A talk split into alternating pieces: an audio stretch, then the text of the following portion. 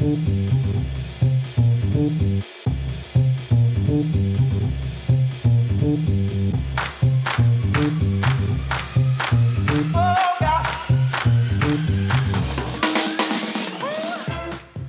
mein Lieber. Wie geht's dir? Spät in der Nacht kommen wir wieder zusammen, oder? Bei dir ist ja, Viertel nach elf. Bei dir ist Nacht. ja, wir haben gleich die Westküste zu Gast. Ich freue mich riesig. Da geht's mir gleich besser. Ähm, diesem grauen Tag. Ja. Äh, wie geht's dir? Mir geht's gut. Ich bin, ähm, ich hatte heute einen harten Tag, muss ich sagen, auf der Arbeit zwei, drei Präsentationen gehabt, zwei Präsentationen gehabt. Ähm, ich habe gerade kurz vor der Aufnahme erst äh, unseren Sohn noch ins Bett gebracht. Das war jetzt wirklich eine Punktladung. Ich glaube, wow. eine, äh, eine Minute bevor ich hier ins Mikrofon ja. bin, äh, haben wir den Ich muss direkt danach zum Kindergarten zum, zum Abholen. Das ist wirklich, so machen wir das.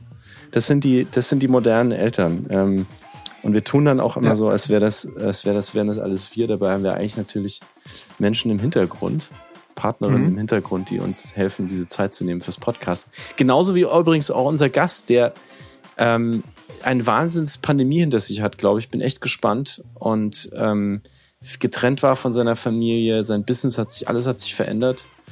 Paul Ripke, der einzigartige Paul Ripke ist heute zu Gast, der einer unserer allerersten Gäste war und uns unseren inoffiziellen Untertitel gegeben hat.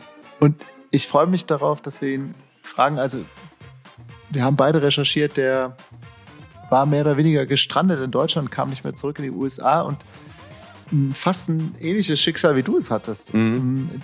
Ich glaube, ich, also ich freue mich total auf das Gespräch zwischen euch da an der Stelle. Ja. Ähm, was, willst, was willst du ihn noch fragen? Ja, ich will natürlich auch wissen, wie geht es mit seinem Podcast weiter? Er hat Joko Winterscheid, seinen Co-Host, einen der bekanntesten Deutschen, verloren. Der ist nicht mehr dabei. Mhm. Er hat sein Modelabel, er hat seine riesige Plattform. Hunderttausende Menschen folgen ihm über alle sozialen Medien hinweg, die er weiter nutzt und er macht weiter mhm. Fotos. Mhm. Also er ist für mich einfach dieser ähm, ultimative Creator unserer Generation und das ist immer spannend zu sehen, wo es ihn gerade hintreibt. Ne? Und wir müssen ihn fragen, ähm, er war auf dem Super Bowl und ja. ähnlich wie 2014 bei der WM in Brasilien hat er sich wieder irgendwo reingesnaked. Müssen wir ihn unbedingt fragen gleich. Und plötzlich war da Kanye West und alle möglichen. Und vor allem ist er einfach ähm, inzwischen wie so eine Art Freund für unseren Podcast, mit dem wir uns ähm, einfach gerne wieder treffen nach all dieser Zeit. Zwei Jahre wunderbar together, zwei Jahre weiter im Leben von Paul Rübke, dem Fotografen, Influencer, Creator. Was macht er eigentlich, Paul Rübke? Jetzt bei Wunderbar Together. Viel Spaß.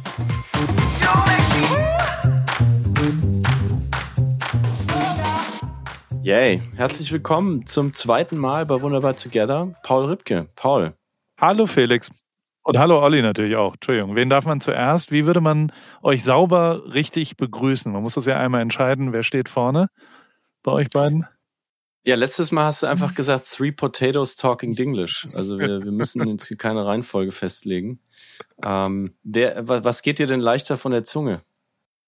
Der, das ja, O oder das F? Aber man muss ja auch ein bisschen Mehrwert für, für Hörer schaffen, dass man äh, Lösungen äh, anbietet. Wie, also wie wäre denn der, der richtige Kniggeweg? Also was würde man jetzt auf dem Salem-Internat zum Beispiel lernen, wie man Leute, also völlig unbestritten ist ja die Frau zuerst zu nennen, würde ich sagen. Jetzt mhm. ist aber keiner von mhm. euch beiden eine Frau. Ähm, ist das dann weißt du ja nicht, aber. Das, das Alphabet relevant, die Vornamen, die Nachnamen. Wie, wer würde ich, wenn ich jetzt sagen würde, hallo Olli, hallo Felix, sage ich erst hallo Felix, hallo Olli, weil F vor O kommt. Geht es um die Nachnamen? Mhm. Ist, also, das können wir jetzt Also einmal. in Salem. Ja.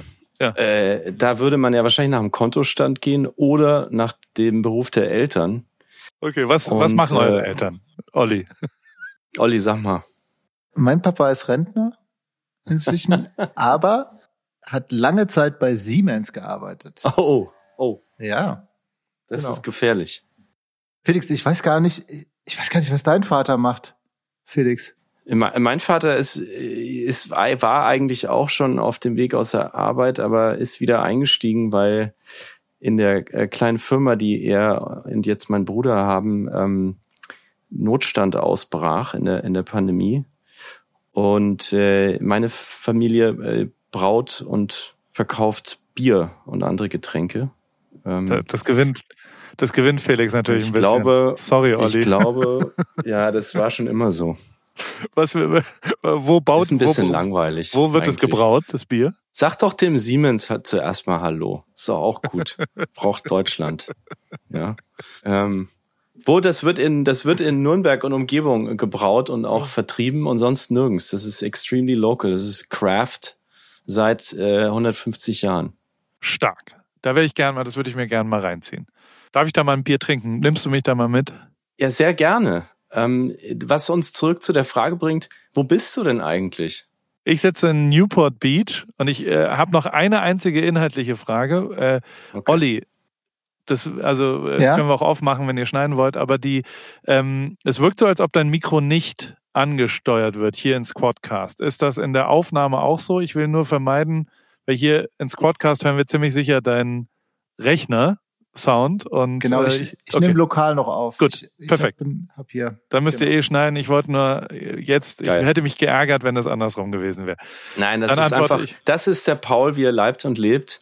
Podcaster hört sofort alles. Du bist, glaube ich, der erste Gast, dem das aufgefallen ist. Ähm, und normalerweise ist Olli immer der, der mir während des Podcasts WhatsApp schreibt oder ins Google Doc rein. Höre da so ein Klicken. Kannst du das abstellen? Ähm, ja, ich, ich, ich brauche das jetzt nicht. Paul macht das. Ja. Paul, willst du unseren Podcast producen? Produce ist ein großes Wort. Ich bin, also ich bin in Newport Beach, um es zu beantworten, in meiner Soundkabine. Ich habe so eine, so eine, ja, Mietkabine und da habe ich mir ein komisches Gerät hingebaut und äh, bin zu Hause. Ich bin, ja, heute sehr windig, aber ich bin zu Hause. Ah, sehr schön. Ja, und äh, wir haben also vor zwei, nee, wann hatten wir denn zum ersten Mal äh, die Ehre mit dir, Paul? Wie, wie lange ist das schon her? Das ist echt lange her, gefühlt. Ich würde sagen zweieinhalb Jahre ungefähr. Zwei Jahre? Zwei Jahre. Ist ja. März März 2020 war es. Wow. Oder April, ja, April 2020, ja. Du warst einer der ersten Gäste bei Wunderbar Together und du hast das wirklich, also wir müssen das auch nochmal betonen, du hast uns das so aufs Brot geschmiert. Wir haben nämlich damals äh, den Podcast noch auf Englisch gemacht, weil der Podcast ja aus dieser Wunderbar Together ähm, Aktion in den USA entstanden ist. Und ich war da am Anfang, habe gesagt, this has to be an English podcast because this is for the Americans that feel German. Und so, so haben wir auch mit, mit unseren Gästen gesprochen. Und dann kamst du rein und hast gesagt, also was ihr macht, ist ja extrem seltsam. Und hast diesen wunderbaren, äh, diese wunderbare, was eigentlich der Subtitel unseres Podcasts ist seitdem, erfunden, Three Potatoes Talking Dinglish. Ähm, bei uns längst geflügeltes Wort. Und wir haben wirklich zwischendurch überlegt, ob wir den Podcast so nennen sollen. Also vielen Dank nochmal dafür. Das, ähm, das war einfach großartig und hat dazu geführt, wie du jetzt merkst, dass wir äh, unsere Aussprache auch dann nach vielen Diskussionen, Olli, wir haben uns viel gestritten darüber. Ähm, und irgendwann habe ich nachgegeben und habe gesagt, Herr Gott nochmal, dann spreche ich jetzt halt Fränkisch. Ja, äh, deswegen machen wir jetzt so weiter. Und daran knüpft sich eine Frage an dich, Paul. Wir sind noch nicht fertig. Wie hat sich dein deutscher Akzent entwickelt in den letzten äh, zwei Jahren, seit wir dich gesprochen haben?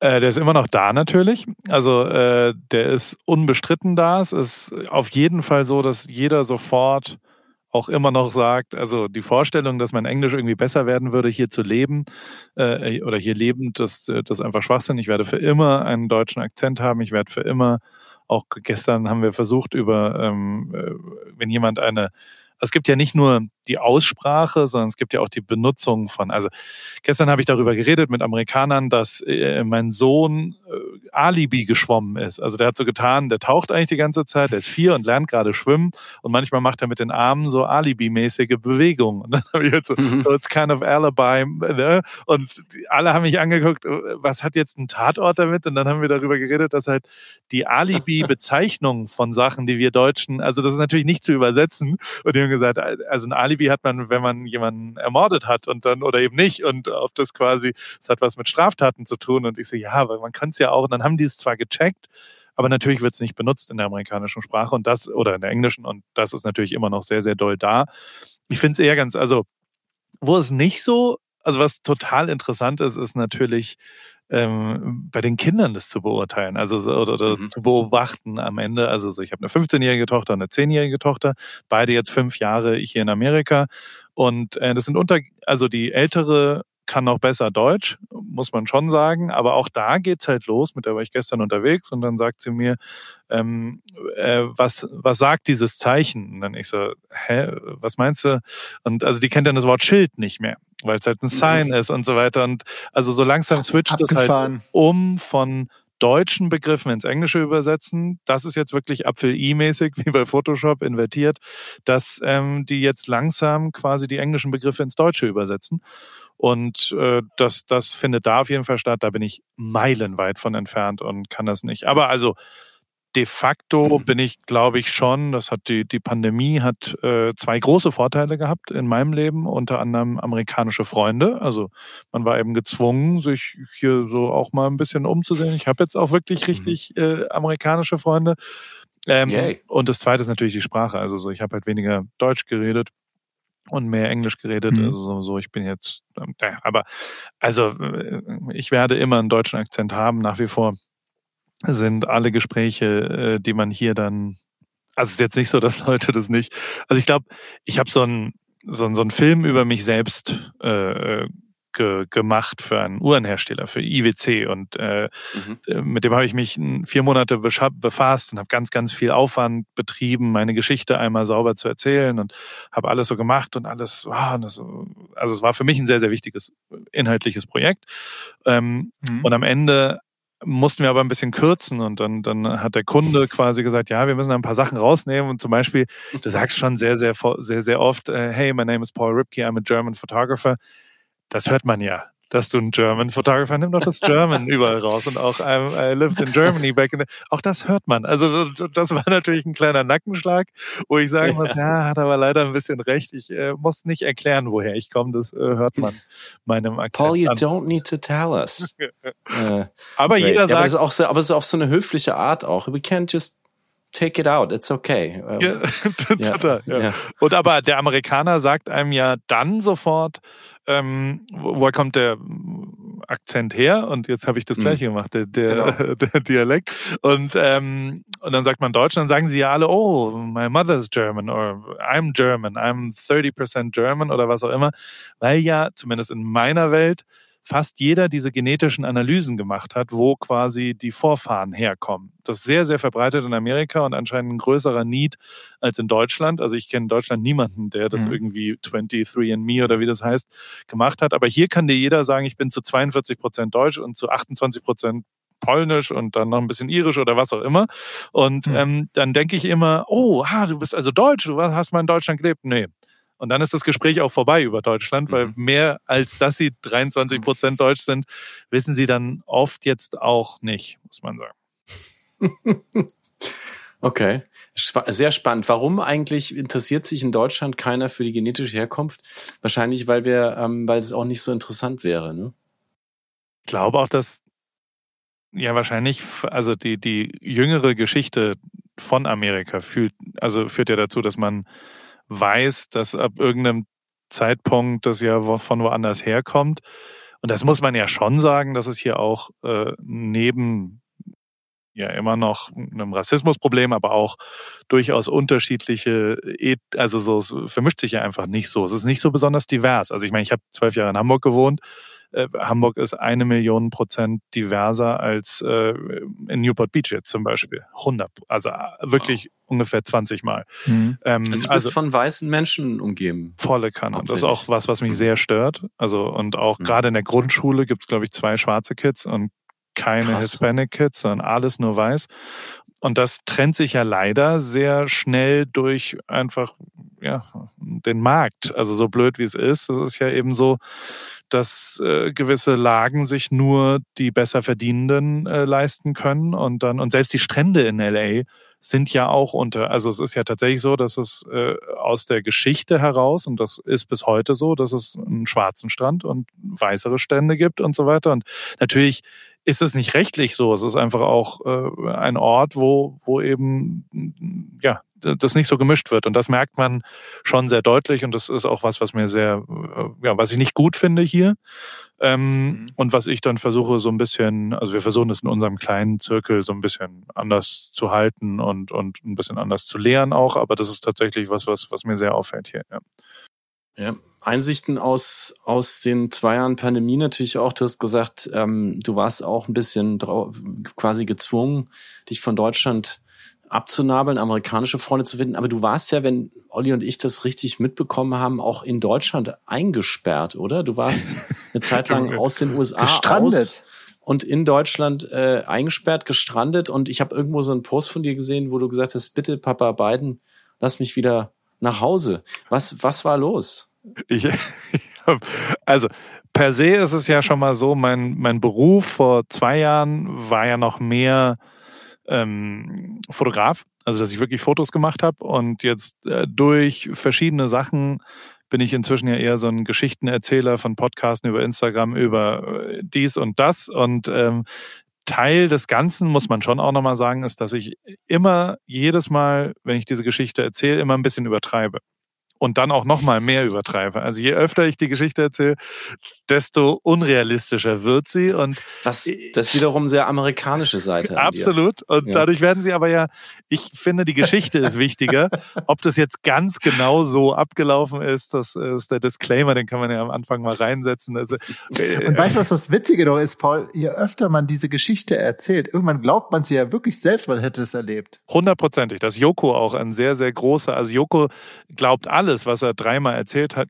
also so ist total absurd, auch in der, in der, im Innenverhältnis. Also so, wenn ich ihm irgendwann gesagt hat, Bayern wird, glaube ich, da die Champions League gewinnen und dann haben ganz viele Leute gesagt, ihr habt im Podcast gesagt, dass Bayern die Champions League gewinnt. Joko denkt fest, also der ist total davon überzeugt, dass er das gesagt hat. Und ich habe ihm schon Aufnahmen davon geschickt. Also es gibt's ja als Aufnahme, wo ich das sage. Und er so, oh, krass, das dachte ich anders. Und so, ich habe jedem erzählt. Das klassische Chefprinzip, ne? Total. Man flüstert so eine Idee ein und irgendwann sagt der Chef, Mensch, ich habe da so einen, so einen Einfall gehabt. Ich glaube, das ist gut. Liegt ja gerade Coinbase. Dann, dann, ist man am besten ruhig. Hast du das gesehen, was bei Coinbase passiert? Hochinteressant, nee. finde ich. Coinbase äh, hat ja schon die würde ich sagen, eine der coolsten äh, Super Bowl-Werbungen geschaltet. Also Super Bowl-Werbung ja, ist ja ein Riesenthema. Bitte kurz erzählen für alle, die das nicht gesehen haben, was die genau ja. gemacht haben, weil das geht ja zurück in die 80er und in unsere Kindheit. Genau, so, so, so es ist einfach ein Pac-Man-Smiley, der einen ERN-Code hat und der einfach über einen Bildschirm 60 Sekunden wie so eine 80er Jahre Computergrafik durch die Gegend wabert und dann in diesem Screen quasi konnte man mit seiner Kamera den, äh, den QR-Code, habe ich gerade ERN gesagt, ich verwechsel das immer, den QR-Code scannen und dann hat man ein Guthaben bekommen dafür, was eben eine sehr, sehr gute Idee ist und vor allem auch hart durchgezogen, ohne irgendwie eine Abkürzung zu nehmen. Und da ist aber jetzt passiert, dass der CEO sich, also er kriegt sehr viel Lob dafür. Und da hat er gesagt, ja, das ist halt einfach äh, da hat er sich ein bisschen rausgelehnt im Internet äh, bei Twitter und hat, glaube ich, so ein bisschen, ich, ich übersetze es mal und auch da natürlich absolute Übertreibung, damit die Geschichte ein bisschen besser wird. Aber er hat äh, gesagt so, ey, Agenturen sind halt leider das Falsche inzwischen. So, man braucht halt intern gute Ideen und hat sich das so ein bisschen selbst auf die Fahne geschrieben, dass er das halt durchgezogen hat und dass er eine geile Idee hatte und dass er das äh, quasi alles gemacht hat.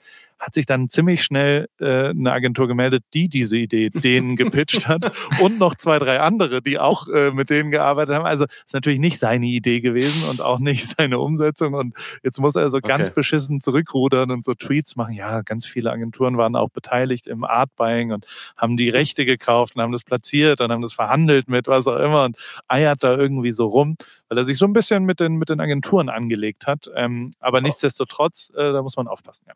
Und Paul, ich kretsche nochmal dazwischen, weil Coinbase, Joko, wir sind ja abgebogen davon, dass du anscheinend total übertrieben hast mit irgendeiner Geschichte. Ja. Äh, und das war eigentlich der Antwort, der Anfang deiner Antwort auf die Frage, warum du in Deutschland eingesperrt warst. Korrekt. Äh, das bezog sich auf das Wort eingesperrt. Also es ist, ist ja immer, also ich, ich war, wenn überhaupt, war ich ausgesperrt und das aber auch selbst verursacht. Also äh, jetzt kommt ein bisschen Visumskunde. Äh, ihr habt ja ein paar Hörer, die sich damit auch manchmal immer wichtig. Be ja, ganz befassen. E2-Visum, Investorenvisum, das ist das, was wir gemacht haben.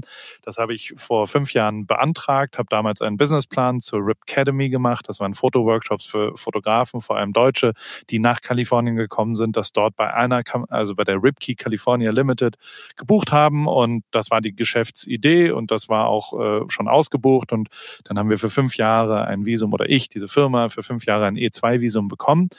Dann äh, haben wir uns überlegt, irgendwann läuft das ab. Das ist ein, ein also du kannst ja dann nochmal aus- und einreisen am Ende und dann hast du wieder zwei Jahre Aufenthaltsrecht in Amerika, wo du auch legal hier noch bist. Und das haben wir auch ausgeschöpft. Also theoretisch hatten wir für sieben Jahre, die letzten zwei Jahre, aber eben nur äh, nicht mehr ausreisefähig.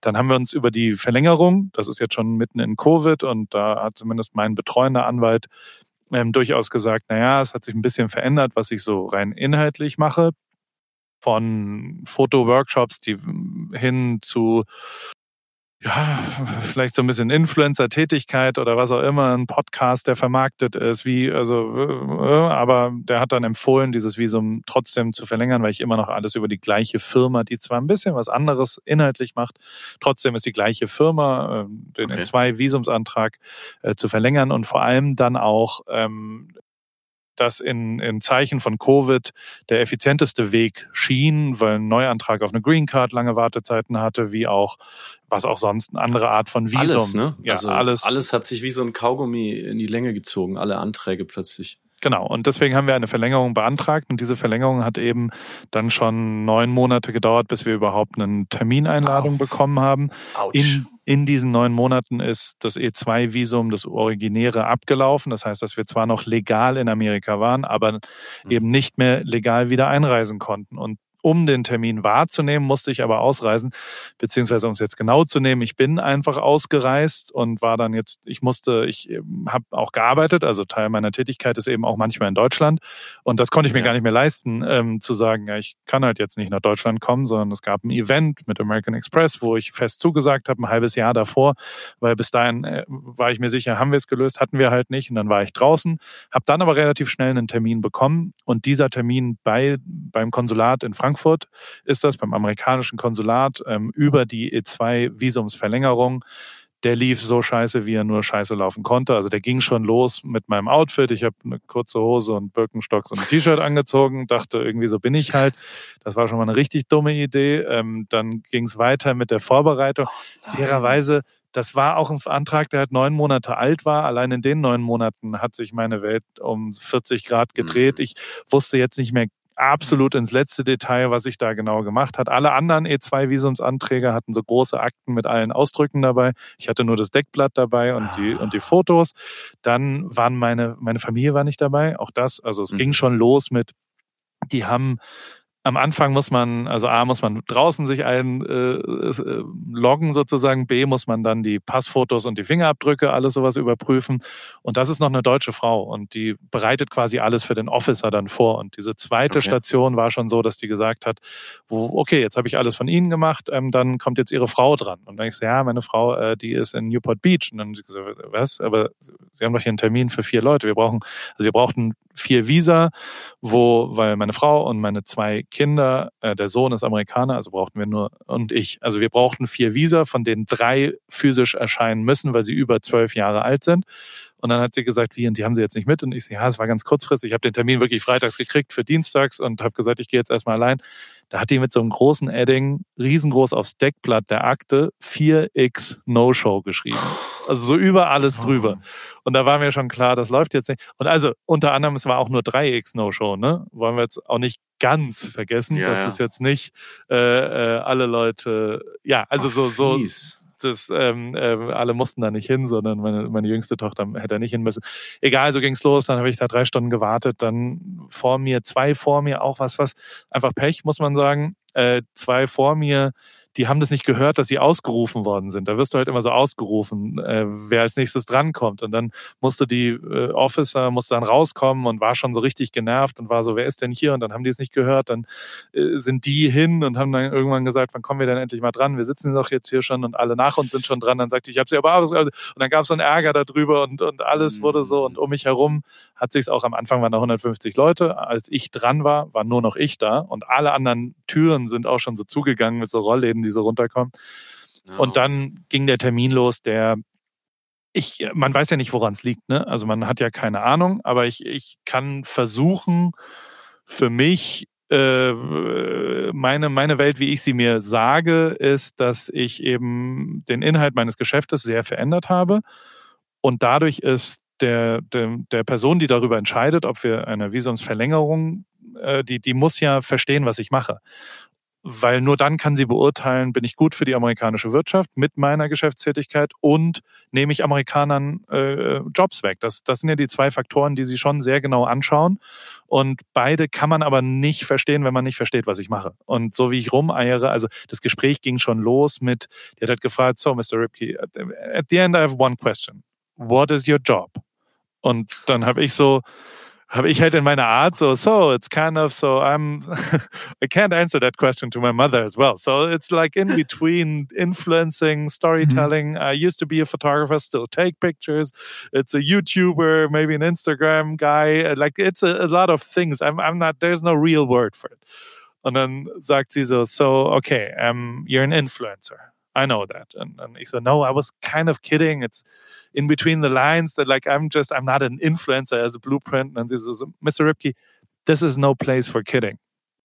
Und ich so, und guck sie so an und sag, okay, can we rewind and restart to the, to the beginning and, and I can answer that question again? Once again, Mr. Ripke, this is no place for kidding. Und ich so, alter Schwede. Äh, ich, äh, und so ja. blieb's dann die, äh, ich habe jetzt nicht eine Connection mit der Person äh, gefunden, was äh, ähm, Oh man. Und sie konnte halt nicht und ich war halt auch echt nicht gut vorbereitet so am Ende. Ich ja, ähm, ja. habe nicht ausreichend darüber nachgedacht, wie kann ich das, was ich tue, ähm, sauber unter diesen Prämissen präsentieren, dass jemand das versteht danach. Und fairerweise glaube ich, hätte das in mhm. normalen mhm. Zeiten, die hat also das Gespräch wurde beschlossen, also abgeschlossen mit einfach einem To-Do, mit einer E-Mail, mit sechs Verträgen. Die wollten Podcast-Verträge sehen, die wollten, also die wollen einfach, die hat dann verstanden, was ich behaupte okay. und wollte dann nochmal einen Beweis dafür, was ja auch richtig ist so. Und ähm, ja. diese Beweise habe ich drei Stunden später geliefert, weil ich ja alle Verträge habe und alle Sachen habe und sagen kann, hier, guck, das ist, was ich tue. Und das ist ja auch weird. Also es ist ja auch, wenn man sich das, wenn ich das meinem Bruder erzähle, der ist acht Jahre älter und forscht in Harvard und äh, ist übrigens Professor, Doktor, Doktor und erheblich schlauer als ich, ähm, der fragt sich auch, und was? Und dann fährst du mit dem Fahrrad mit American Express, gibt dir Geld dafür, ob du nach links oder nach rechts, das lässt du auf Instagram abstellen. Hä? Das nennt, das soll ein Beruf sein? Das ist ja auch total weird und dementsprechend ähm, verstehe ich das schon. Und ich glaube, in normalen Zeiten wäre das schneller äh, abgearbeitet worden. Ich habe meinen Anwalt angerufen danach und habe gesagt, oh, was ist das? Was bedeutet das jetzt? Und dann hat er gesagt, naja, in, in normalen Zeiten dauert es zwei bis vier Tage, dass diese E-Mail gelesen wird, dann geprüft wird und dann äh, eben positiv oder negativ entschieden wird. Und ähm, diese zwei bis vier Tage wurden halt 14 Wochen, die jede Woche immer dienstags oh. ich den Flug von sonntags verschoben habe und auch meine Familie eben in Amerika war und ich in Deutschland war. Und ich muss schon auch sagen, dass jetzt Oktober, November, Dezember nicht die beste Zeit ist, um so ein bisschen. Und ich bin schon, also so das, was ich, das, wo, an, an, da komme ich zurück zu dem IWC-Film. Ähm, da habe ich äh, wirklich aus voller Überzeugung eigentlich als Theorie aber auch das, was ich, was ich wirklich, was wirklich meine Überzeugung ist, dass meine Freiheit, also das Größte, was ich erreicht habe, ist die Freiheit, darüber frei zu bestimmen, was ich als nächstes mache. So, das, das sehe ich als meinen größten Erfolg, dass ich über meine Zeit frei bestimmen kann. Und das habe ich halt voll weggenommen gekriegt. Also so, ich habe unterschätzt, wie sehr mich das äh, beeinflusst, wenn ich eben nicht zu meiner Familie kann, wenn ich eben nicht frei entscheiden kann. Also ich hatte halt das nicht mehr in der Hand. Also auch, also die, die, die werden ja auch, also das Frankfurter Konsulat hat sich zum Beispiel um die afghanischen Flüchtlinge äh, in Rammstein ge gekümmert, die ganzen Visumsanträge. Also es ist jetzt nicht so, das, also natürlich sollen die das viel, viel eher erstmal machen, bevor es um den bescheuerten, dicken WM-Fotografen, mhm. der halt dann drei Wochen länger äh, in Deutschland irgendwie sein muss. Das ist natürlich, geht es vor, aber trotzdem ähm, war das keine einfache Zeit, vor allem weil je länger das dauerte, natürlich mir klarer wurde, was passiert denn eigentlich, wenn da jetzt ein Nein kommt. Hattest du eigentlich einen Plan B, wenn du nicht, also hättest du deine Familie auch aus Amerika zurück nach Deutschland geholt? Oder hast du mal drüber nachgedacht, was passiert denn eigentlich, wenn ich jetzt erstmal nicht mehr einreisen kann? Ja, also das, das fängt man dann eben an nachzudenken, aber mhm. ähm, äh, den Plan B, äh, den habe ich so ab Minute 22 des Gesprächs, wurde mir klar, dass ich den vielleicht brauche. Und bis dahin habe ich wirklich keine Sekunde darüber nachgedacht, weil ich auch, also ich, da, da bin ich vielleicht so kapitalistisch, ne? Also vor fünf Jahren habe ich einen fünf Jahres Visumsantrag bekommen mit einem Zwanzigstel des Umsatzes und mit einem Dreißigstel der Steuerzahlungen, die ich hier tue, mit mhm. einem Viertel der Angestellten, die ich habe. Also ich war so, was, wenn nicht das? Also, also ich war mir absolut, und das genau ist das Problem wahrscheinlich, also dass ich dazu sicher reingegangen bin. Und mhm. ähm, das ist auch wow. das, was ich mir am meisten vorwerfe und, und was einfach dumm von mir war und dass ich das, aber also wer weiß, wie es war, wer weiß, wie der Ablauf war, ich kann es nicht beurteilen. Aber ja, ich war sehr, sehr, sehr glücklich, als ich dann das Positive Die, per Mail gekriegt habe und dann war es gut mich hat es jetzt sehr bewegt, ähm, was du gerade gesagt hast, weil ich auch familiär in der Pandemie ähm, einiges erlebt habe. Ich, ich war mit unserer älteren Tochter in Deutschland und ähm, im Sommer 2020 und bin dann dort geblieben, weil die Schulen dort offen waren und habe sie kurzerhand in meiner Grundschule, in meiner alten Grundschule eingeschult, ähm, am zweiten Wohnsitz sozusagen und dachte, na ja, für ein paar Wochen. Und meine Frau ist mit unserer jüngeren Tochter zurück nach New York und aus den paar Wochen wurden Monate und ein, schließlich ein Jahr, ähm, in dem wir uns nur gesehen haben, weil wir in leeren Flugzeugen über den Atlantik geflogen sind, äh, in, in leeren Flughäfen gelandet sind, wo alles dunkel war und äh, dann ein bisschen Zeit miteinander verbracht haben. Also eine sehr, sehr seltsame Zeit. Und ich habe mich jetzt natürlich gefragt, als du das so erzählt hast, wie, wie hat deine Familie das, das verkraftet? Weil deine Frau hat ja sicher auch dieselben Gedanken gehabt wie du, musste aber irgendwie die drei Kids auch noch managen den ganzen Tag und die bei Laune halten. Total. Also das war mit Sicherheit auch, auch da eine schwierige Zeit, die, die halt ja, also äh, auch nicht einfach ist die Tatsache, dass, dass bei uns das halt so war, dass ich also für mich war es natürlich auch noch schwieriger, weil, weil ich aus, aus reinstem Selbstmitleid natürlich dachte, dass ich der Bemitleidensfähige bin. Also ich bin ja in Deutschland gefangen, ja. äh, an einem Ort, wo ich nicht sein will. Mhm. Und ich, ich bin ja gerade das Problem. Also so mir geht's viel, viel mhm. schlimmer als dir.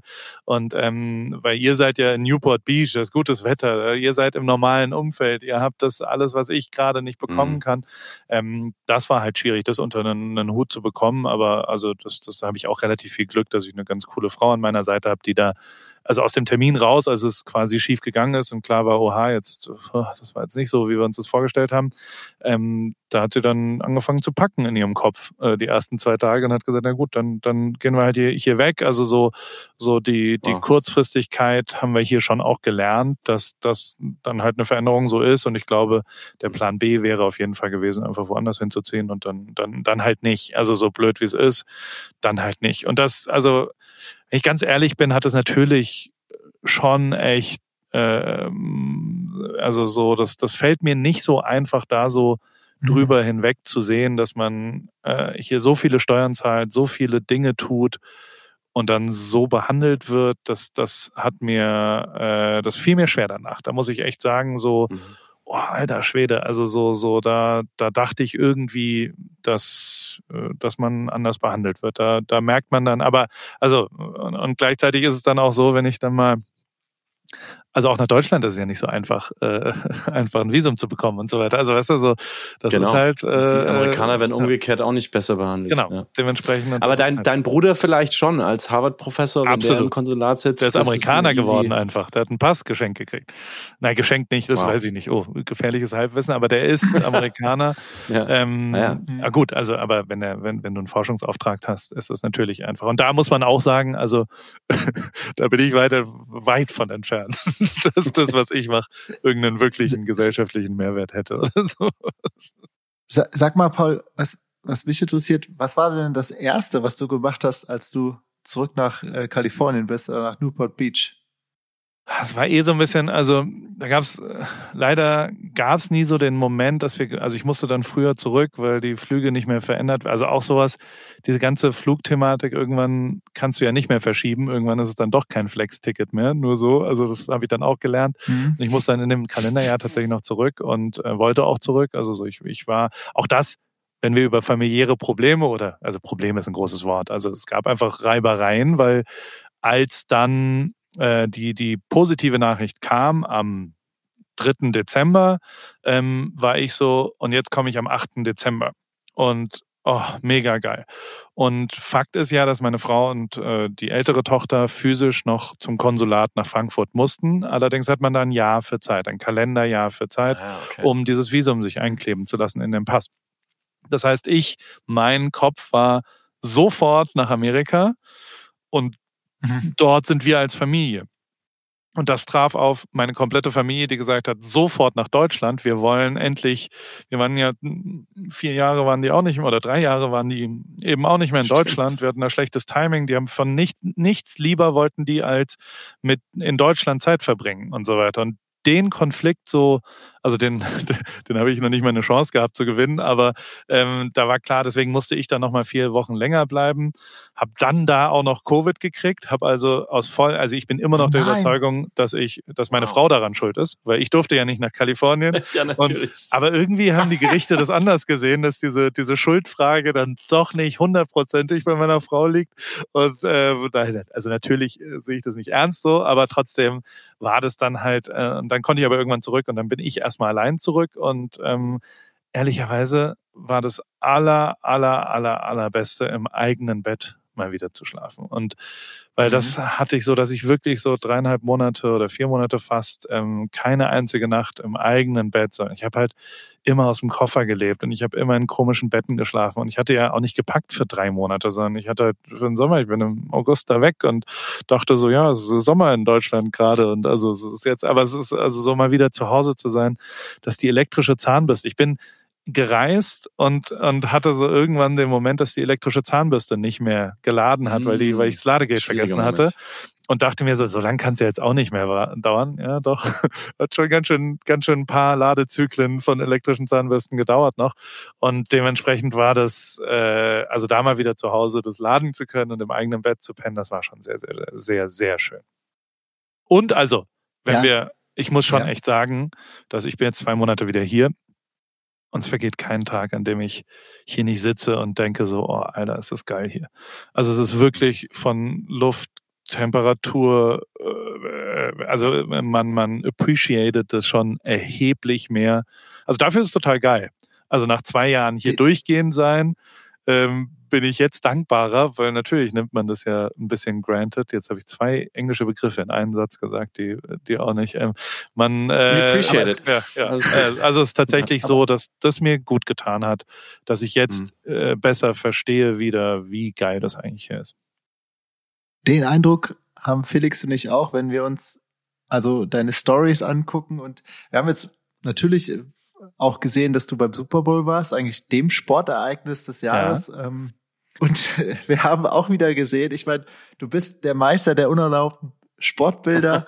ähm, ich ich habe das damals, äh, als ich dich für die Business Punk interviewt habe, sehr genau studiert. Jetzt hast du es wieder geschafft. Ich, ich frage mich, wie hast du das wieder gemacht? Wie bist du da wieder äh, vorgedrungen? Du hast äh, JC fotografiert, du hast Kanye West fotografiert, du hast, äh, ich glaube, Cardi B hast du fotografiert. Du warst, äh, warte denn, wie hast du das wieder gemacht?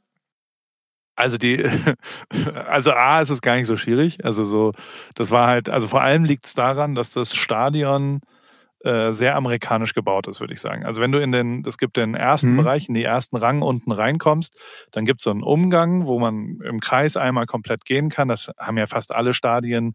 Also ich habe ursprünglich komme ich aus der Musikfotografie da hatte ich das Glück, ja auch drei, vier Bands zu fotografieren, die in Stadiongröße gespielt haben. Bin dann so ein bisschen in den Fußball reingerutscht und auch da, also ich, ich weiß schon, wie ich mich zu bewegen habe und wo ich hinkomme und, und ich wollte ja schon auch immer einmal hoch und dann ein totales Foto machen. Also man, ich bin dann immer irgendwo hochgeklettert. Das habe ich auch in Buenos Aires, wenn ich in mhm. irgendeinem Stadion war und ein Foto machen wollte, dann habe ich mich immer viel bewegt.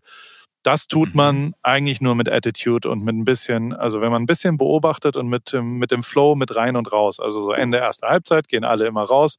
Da kannst du dann relativ easy einfach gegen den Verkehr kurz reingehen und sagen, ich habe da unten was vergessen. Und du musst halt schnell sein und du musst einfach so tun, als ob du dazugehörst. Dann kommst du an jeder Kontrolle vorbei.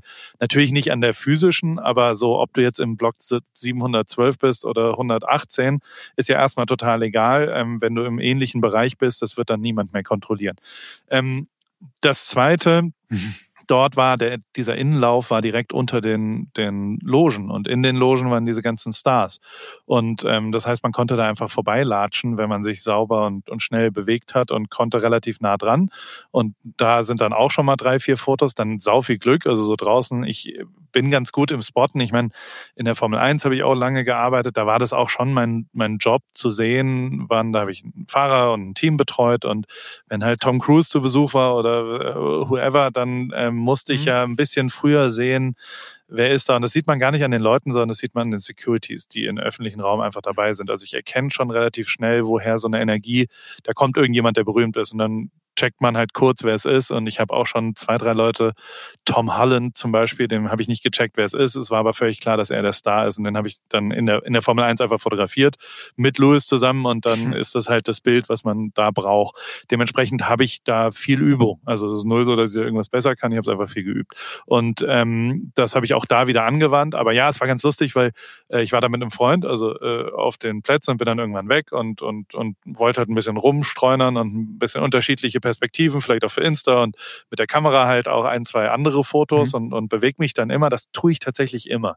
Also jeder, der mit mir irgendwann mal irgendwo bei Sportereignissen war, ich sitze eigentlich nicht immer durchgehend am Platz, mhm. sondern ich streune da ein bisschen rum, weil ich ein totales Bild, weil ich es mir mal von da drüben anschauen will und, und irgendwo anders. Mhm. Und da gab es irgendwann die Situation, dass ich so, ich war eigentlich ich habe dann so ein bisschen gesehen, dass so eine Crew von Logan Paul, French Montana und äh, irgendwer anders, mhm. die waren so im Kreis. Und dann wusste ich, dass Floyd Mayweather in einer der Logen war.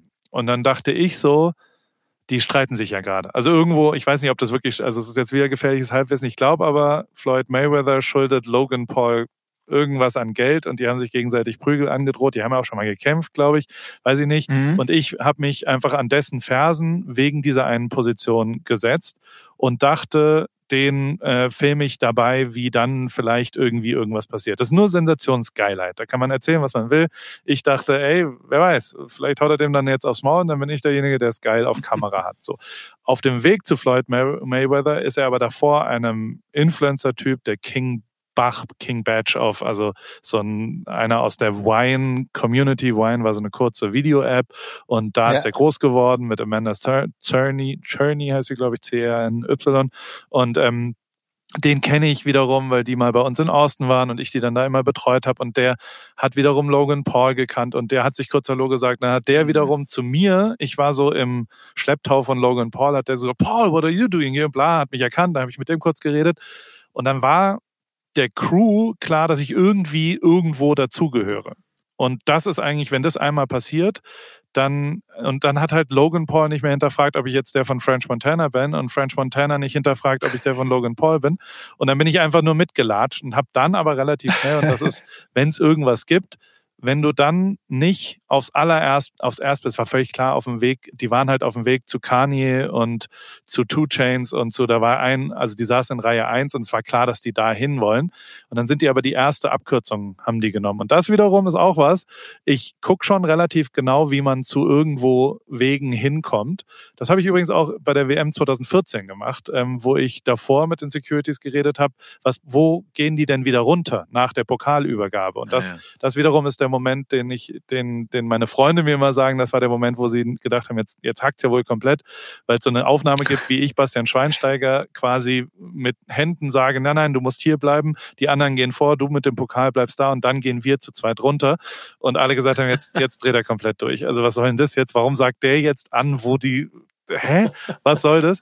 Und da habe ich aber da auch schon wieder ein bisschen geguckt, wo es lang geht. Und dann sind, ist unsere Crew ein Abgang zu früh runtergegangen. Und dann habe ich halt so, nein, nein, das ist der nächste.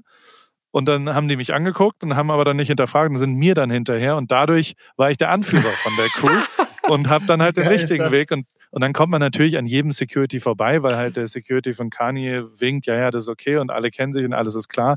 Und dann stand ich auf einmal hinter Kanye West und äh, AB, Antonio Brown und Two Chains und Tiger und habe dann da halt auch nicht sofort alles fotografiert, sondern erstmal mich um äh, French Montanas Drink und sein Telefon gekümmert, weil der über einen Sitz drüber gehen musste. Und wenn du dann halt nicht sofort mega sensationsgeil fotomäßig bist und die erste Minute überlebst, dann bist du ja drin eigentlich im Inner Circle. Und das habe ich zwei, dreimal angewandt. Das hat dann auch mit Drake funktioniert da, weil die dann wiederum danach da hinten in die Box, äh, egal. Also, äh, und also ich glaube schon auch, dass so ich bin ja schon groß und ich bin auch dick und, und Leute sehen mich. Und wenn du dann aber nicht sofort, also mit dieser älteren Kamera, ähm, habe ich nicht immer sofort Leuten ins Gesicht geballert, sondern auch Jay-Z, als ich den dann im Umgang, also der ist dann so eine Treppe hochgekommen, den frage ich dann erst, also wenn du, also so, ich frage ihn dann mit der Kamera, das kannst du ja, also du kannst ja einfach auf die Kamera mhm. zeigen und so ein Fragezeichen mäßiges, ist es okay? Und dann sagt er, nickt der ja schon. Also du kannst ja eine Beziehung aufbauen, ganz kurz, nur eine Zehntelsekunde. Und wenn er dann sagt, ja, ist schon okay, und dann guckt er dir halt in die Kamera und dann postet er halt oder Drake macht irgend so ein Zeichen. Und das ist natürlich ein bisschen der Unterschied, ähm, wenn man nicht sofort so paparazzi-mäßig geil draufballert und die stört, sondern vielleicht so ein bisschen die Einverständnis davor ein bisschen abholt, dass das jetzt okay ist, dann äh, führt das wahrscheinlich zu ein bisschen besser. Aber es hat Bock gebracht. Also so, es war schon so, dass ich richtig stoked war und richtig wieder mir gedacht habe, so, oh, das, das ist schon. Und also vielleicht ist es ja auch, und also damit hören wir dann vielleicht auf mit dem Thema, weil ich gar nicht so viel, also so ich, ich es ist ja schon immer Glück bei mir. Also so weißt du, ich taumel da so ein bisschen rum, aber vielleicht habe ich auch so eine Grenzbegabung in genau diesem einen weirden Ding und ähm, die, die macht dann natürlich Bock, wenn man die dann auch mal einsetzen kann. Weil also mein Kumpel, mit dem ich da war, der war danach, der hat, also den habe ich dann, ne, ne, ich war dann halt auch während der ganzen Halbzeitshow hinter Kanye, weil ich dachte, also so, jetzt bleibe ich hier, jetzt, vielleicht ist es ja mega geil, wer weiß, was, vielleicht kommt der drauf und dann geht, wer, wer weiß, was passiert, weißt du? War keine so schlaue Entscheidung, weil wir in dem Rücken waren, der Sound scheiße war und das jetzt nicht so geil war, neben, also die Bühne, es wäre geiler gewesen, auf meinen echten Plätzen zu gewesen, da hätte ich besser gesehen und, und hätte bessere Sachen gemacht. Aber da habe ich eine halbe Stunde später wieder meinen Kumpel getroffen und der war völlig fassungslos und hat gesagt, wie, wie zur Hölle hast du es gemacht, dass innerhalb von einer Minute alle dachten, du bist einer von der Crew. Also so, das, ja, ja. irgendwie kriege ich das hin, ja. Und das hat die vom Frankfurter Konsulat einfach nicht verstanden. Ja, das, das, aber wie soll sie es auch verstehen? Also wie soll sie, wie, wie soll das äh, als Beruf äh, erklärt? Also ja, das ist einfach ja. Totally legit. Ich finde, das ist ein legit, legit Job. Aber Olli, du hattest, glaube ich, gerade eine ganz andere Frage. Ja, also ich finde auch, da gehört ganz, ganz viel Mut dazu, weil ich, ich glaube, ich persönlich hätte immer Schiss, was, sa was sage ich denen denn jetzt, wenn die mich fragen, wer ich eigentlich bin, wo, wo ich zugehöre, weil und übrigens, hat mich diese Geschichte total an die von Pascal Gerouche erinnert, der uns das auch im Podcast mhm. gesagt hat. Genauso ist er ja in den Club gekommen, wo er das erste Mal Snoop Dogg kennengelernt hat. Voll. Genau, Weil ja. die Security Crew dachte, er gehört zu irgendjemand anders. Snoop Dogg gedacht, dachte, okay, der gehört zur Security Crew. Ja, und ich glaube, man muss einfach sich irgendwie unters Volk mischen und so tun, als ob man Teil der Community ist. Genau. Ja, ich also, glaube, ich glaube, ich glaube, da hast du, ähm, da, da, da hast du, da hast du Paul auch einfach ähm, wie du wie du gesagt hast, in diesen High Security Environments auch nochmal ein spezielles Talent entwickelt. Ne? Bei Pascal war es waren es die Clubs, in der er sich jeden Abend rumgetrieben hat und irgendwann kapiert hat, wie das läuft. Und du hast eben Erfahrung mit den Stadien, mit den Securities, mit den Absperrbändern, mit den Sportplätzen, ähm, mit den Bühnen, mit den, also mit diesem ganzen, wo sich unser eins immer so, uh, da darf ich jetzt aber nicht. Und du bist halt so, nee, fuck it. Ich weiß genau, was hier abgeht und wer in welche Richtung läuft. Also das ist ähm, super interessant, weil letztendlich das Ergebnis, das man dann sieht, auch jetzt auf deinem Instagram, ich habe mich gerade nochmal durchgeklickt, während äh, du das erzählt hast, ist ja sensationell. Du warst einfach wieder am, am Nabel der Welt, ja, in, in diesem Moment. Aber, also, das jetzt auch nicht unterscheiden, also so, das, äh, ich habe keinen einzigen Spieler zum Beispiel fotografiert. Ne? Also so das Sportereignis selbst habe ich ja gar nicht fotografiert eigentlich. Da sind so zwei totale Fotos. Ähm, auch das ist ja also das, das habe ich ja nicht geschafft. Also jetzt wollen wir nicht so tun, als ob ich irgendwie die geilsten nahen Fotos auf der Pokalübergabe von Odell Beckham Jr. gemacht hätte oder sowas. Mhm. Also so dementsprechend. Mhm. Also und, und der Vergleich mit Pascal ist, ist natürlich ein total richtiger, weil der da ultra, der hat eine ultra soziale Intelligenz mit dem Team ums Team sich auch zu verstehen. Und da war der schon immer saugut. Und ich glaube, das ist schon auch was, was ich dann, also mit den Securities, mit den Busfahrern, mit dem Physios, mit den, äh, mit dem Typen, der die Reisen bucht, mit was auch immer, so mit denen habe ich mich fast besser verstanden als mit den Fahrern und Fußballern und Musikern. Also klar, Optimum beides, aber ähm, der Schlüssel zum Erfolg liegt eher im, im Drumherum, dass man das irgendwie hinbekommt. Und also, ja, Punkt. Mhm. Und damit kommen wir zum zweiten, zur zweiten großen Veränderung in deinem, in deinem Leben, nämlich äh, der Podcast. Ne? Olli, du bist ja Stammhörer. Ich, ja, äh, du hörst den ja auch regelmäßig. Ich höre den äh, sehr regelmäßig. Wir waren beide, muss man sagen, Ende letzten Jahres ziemlich geschockt, als wir dann gehört haben, Joko ist nicht mehr mit dabei. Jetzt sitzt du da nicht ganz alleine, du hast neue Gäste. Ähm, Erzähl mal nur ganz kurz für unsere Hörer, ähm, wie ist das passiert und was machst du jetzt? Äh, wie machst du jetzt mit dem Podcast weiter?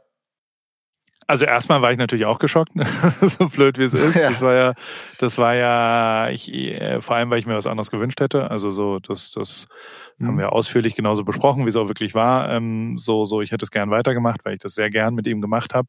Äh, de facto ist aber ähm, das schon auch absolut okay, wenn man, wenn man mal äh, ja das nicht mehr so hundertprozentig fühlt, beziehungsweise in Jokos Fall ist es ja schon echt einfach auch eine zeitliche Verfügung mit dem, also den, den, den habe ich, kann man ja auf Insta sehen, den habe ich jetzt getroffen, auch vor drei, vier Tagen, äh, weil der gerade hier in LA ist. Und ähm, der hat einfach äh, was zu tun was gegebenenfalls so einen wöchentlichen Podcast nicht mehr einfach so easy nebenher äh, stattfinden lässt. Und ähm, was ich nie sein wollte, war natürlich irgendwas, irgendein negativer Impuls, irgendwas, was, was irgendwie zu was Schlechtem fü führt. Und dementsprechend ist diese, diese Entscheidung von Joko ist sehr, sehr richtig. Und ähm, der ist da auch erheblich mutiger weil er, weil er eben das, das, äh, ja, der, der musste was verändern. Und deswegen war das da auch gut so.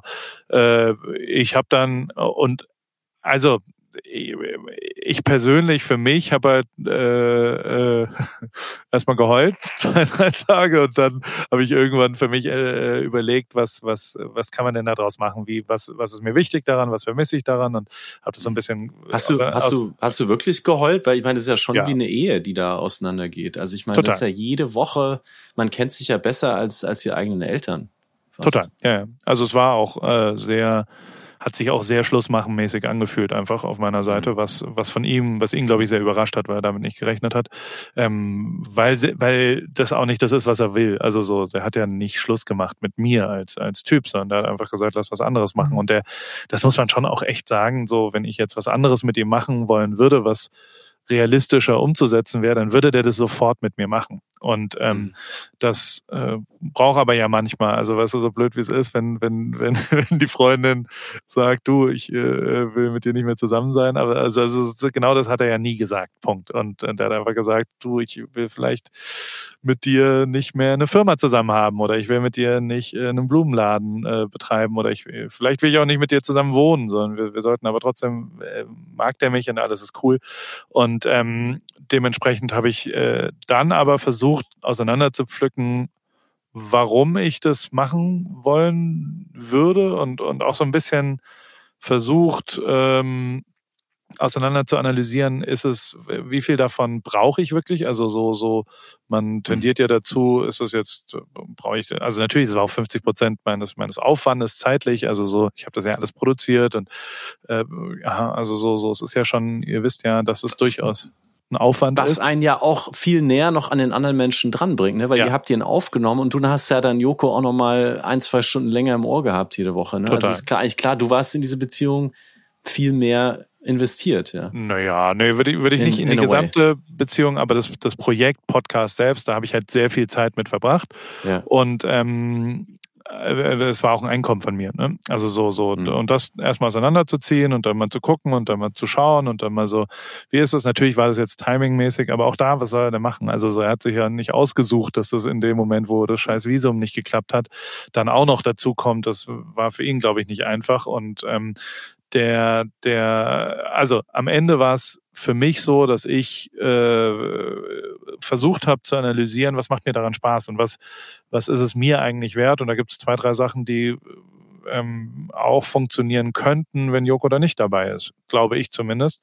Und mhm. zum Beispiel macht es mir Spaß, äh, Leute zu unterhalten. Zum Beispiel macht es mir, also mir be bedeutet es sehr, sehr viel, dass, dass da, keine Ahnung, 200.000 Leute zuhören und ähm, sich, sich damit beschäftigen und vielleicht verändert der eine oder andere irgendwas auch damit. Und ähm, ich finde es nach wie vor so, dass, dass ich aufgewachsen bin. Ich bin Jahrgang 81, als ich meine ersten großen Leidenschaften waren Inline-Skate Skaten und Hip-Hop und, und da war eben die Information nicht da, die da ist. Mhm. Und ich äh, finde das aber, ich hatte das große Glück, drei, vier Leute, die sehr, sehr offen mir gegenüber waren mit ihren Karrieren ähm, und die, die mir geholfen haben, die, die mir äh, ja, Fachwissen oder, oder was auch immer, gar nicht Fachwissen, aber so ein bisschen, dass man Einblick kriegt in, in manche Leben. Und, und das wiederum finde ich ganz, ganz interessant und äh, das versuche ich jetzt äh, hinzubekommen. Schauen wir mal, äh, geht mal besser, mal schlechter. Ist natürlich jetzt viel, viel mehr, äh, ich, ich kann mich auch nicht mehr zurücklehnen, weißt du, also es ist viel, viel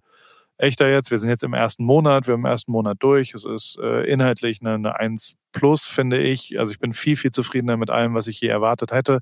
Ich bin ultra zufrieden mit der weiblichen Beteiligung, was, was total schwierig ist, weibliche Gäste zu finden. So, wir sind bei über 50 Prozent und es bleibt Same auch here. dabei.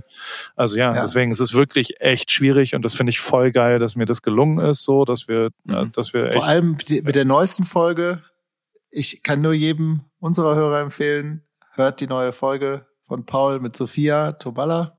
Alle Wege führen nach Rom, AWFNR. Genau. Und Joko, äh, für vielleicht gibt es ja jemanden, der Joko noch nicht kennt, also Joko Winterscheid, einer der erfolgreichsten, bekanntesten Deutschen im Entertainment-Business und auch einer der, wie du, Paul, wie du gerade gesagt hast, der sich immer wieder aus dem Fenster lehnt, der ständig was Neues probiert, der in sehr viele Firmen investiert hat, jetzt immer stärker die Fühler in die USA ausstreckt und einfach für dich ja auch ein, äh, du hast gerade von Mentoren gesprochen, Menschen, die dich mitgezogen haben, Total, der ja. auch dieses, diese Reichweite Zugpferd dieses Podcasts war, 200.000 Hörer hast du gerade erwähnt, das ist Wahnsinn, das ist in Deutschland ähm, von den meisten unerreicht und wird wahrscheinlich auch immer unerreicht Bereich bleiben. Ihr wart wahnsinnig früh damit dabei und du hast jetzt diese Marke und du hast ja auch gesagt, Lebensunterhalt. Wie, wie, wie sehr ist es denn finanziell für dich ein, äh, ein Einschlag, äh, diese, ja, dieser Joko-Rücktritt oder dieses Soloflug jetzt?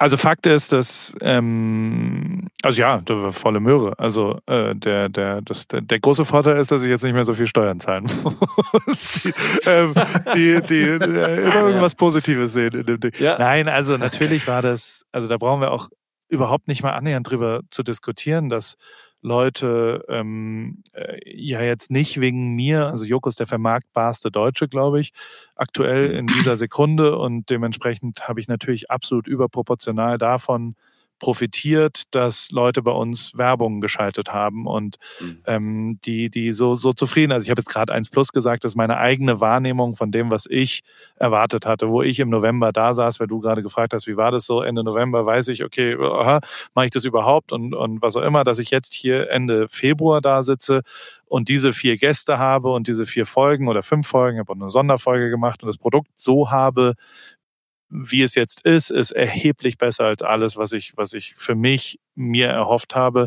weil ich, weil ich tatsächlich auch, auch da wieder Hilfe bekommen habe. Ne? Also natürlich rufe ich einen Poldi an und sage dem, ey, ich brauche dich jetzt mal. Also so, das ist auch ja. nicht, das ist nicht nur, das wäre geil und ich habe 15 andere Optionen, sondern ey, du würdest mir jetzt richtig krass helfen damit.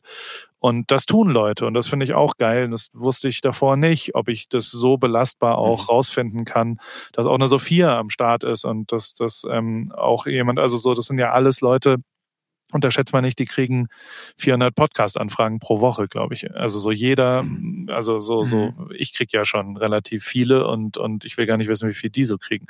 Und mhm. dementsprechend ähm, ähm, bin ich damit total zufrieden. Die Vermarktungsseite, also wir haben ja Werbung dort drin und wir, wir setzen damit Geld um oder ich setze damit Geld um, das tue ich auch schon. Nur die hat natürlich dieses, dieses, das ist erheblich schwieriger geworden, ohne Joko, das ist, äh, ne, das war, also da wäre ich bescheuert, wenn ich der Meinung wäre, dass das mhm. ein rein, also wir haben tatsächlich keine Hörer verloren, was äh, okay. ich interessant finde.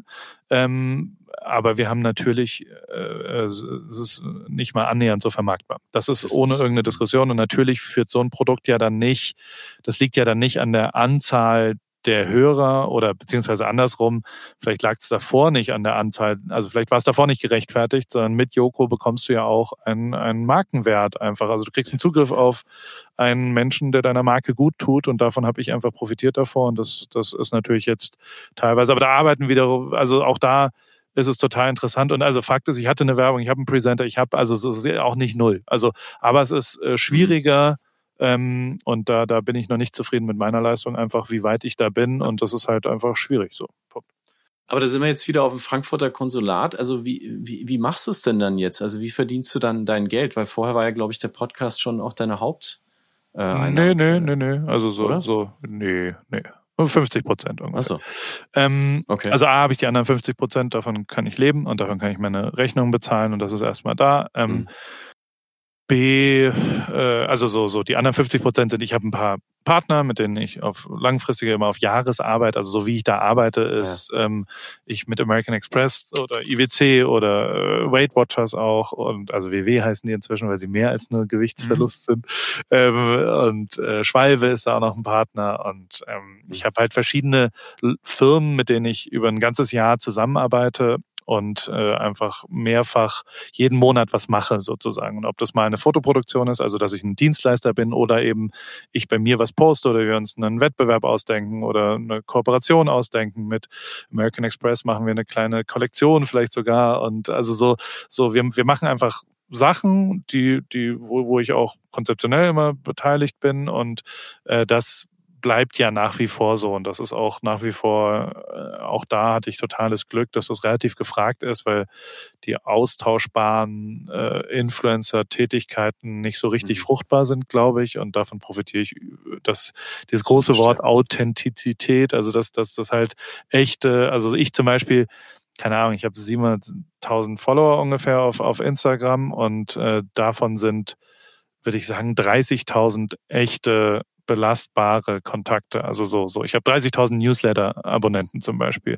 Das sind Leute, die sich jede mhm. Woche am Samstag äh, immerhin 20 Minuten mit meinem Newsletter auseinandersetzen und ähm, beziehungsweise na sind ein bisschen mehr, 30.000 machen sie auf die E-Mail und ähm, mhm.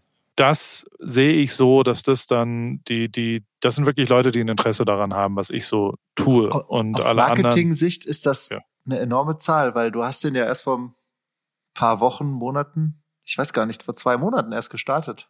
Ja. Da finde ich 30.000 echt schon sehr viel. Ja, hat mich auch sehr, sehr überrascht. Also so, so, also wir haben natürlich, wir hatten davor einen bestehenden Podcast, einen, äh, einen Newsletter, einen AWFNR-Newsletter und haben da sehr klar gesagt, dass das ähm, dass ich das weitermache auf meiner Seite und, und auch Joko. Also wir haben Abschluss-Newsletter, da an dem Tag sind schon 18.000 mhm. rübergegangen. Aber ja, ähm, also das ist zum Beispiel ein, ein absolutes Leidenschaftsthema von mir gerade, weil ich da einen großartigen Spaß dran habe, aber auch wirklich äh, glaube, ähm, äh, da vielleicht den Mehrwert gerade äh, zu schaffen, ein bisschen, weil ich, also so, so, ich habe wirklich eine lange Liste an Sachen, die ich mir immer aufschreibe, von TV-Tipps über was auch immer und dann setze ich mich freitags immer hin und, und lese es auch vor. Es ist auch ein Audio-Newsletter, also den gibt's oben, kannst du auf Play klicken oder unten drunter ist dann der Text. Und ich muss wirklich auch sagen, dass ich als Konsument ganz viele Newsletter lese, ähm, die, vielleicht ist es auch was Amerikanisches, das in Amerika ist das als Informationsquelle, finde ich, sehr viel besser ähm, als in Deutschland. Als Deutscher nimmt man Newsletter nur als Werbung und als Spam und als, als kein Inhalt wahr. Und ähm, das, das finde ich, also ich meine, Gwyneth Paltrow hat Goop aus einem Newsletter gebaut. Ne? Also das war genau das Produkt, das mhm. die persönliche Tipps gemacht hat. Und dementsprechend finde ich, verstehe ich nicht so richtig, warum es das in Deutschland nicht so richtig gibt. Und das äh, äh, vielleicht, also davon profitiere ich, glaube ich, überproportional, dass da nicht so richtig, Matzes Newsletter ist cool, aber so, so den einen Typen, der wirklich einen persönlichen Newsletter von, von also da ist natürlich super viel LA-Zeug auch drin, ne? Also so, ich bin halt in Amerika. Für alle, die zuhören, ja. äh, sag mal einen bitte, der, der, den du, auf wo du dich richtig freust, wenn der in der Inbox landet, ein Newsletter den du vielleicht empfehlen kannst? Den ich äh, äh abonniere, Matze Hilscher auf jeden ja. Fall. Also auf Deutsch 100 Prozent äh, Matze Hilscher. Auf Englisch natürlich Tim Ferriss. Also ich finde tatsächlich diese Five Bullet Fridays, mhm. das ist jeden Freitag mhm. immer dabei. Ultra geil, persönlich und, und schön geschrieben. Und dann gibt's noch also so, so, also tatsächlich finde ich den von Gwyneth nach wie vor. Also so die setzt sich, das merkt man einfach, dass die da Liebe reinsteckt teilweise mhm. und da so detaillierte Sachen manchmal dabei sind. Und das also, das ist, das ist ja echter Journalismus. Und ich finde diese ganze Substack-Nummer sowieso hochinteressant, dass du ja quasi Journalisten, ja, Leuten, mega. die sich Mühe geben, auch das honorieren kannst. Ich bin bei Substack, aber umsonst im Moment. Also sonst hätte ich diese mhm. Zahlen natürlich nicht. Aber wer weiß denn, ob das nicht vielleicht auch irgendwann, Klar. also so, vielleicht sage ich da mal, ja, dann, dann kann hier irgendjemand was anderes. Ich glaube schon, dass, dass das eine belastbare Community auch ist.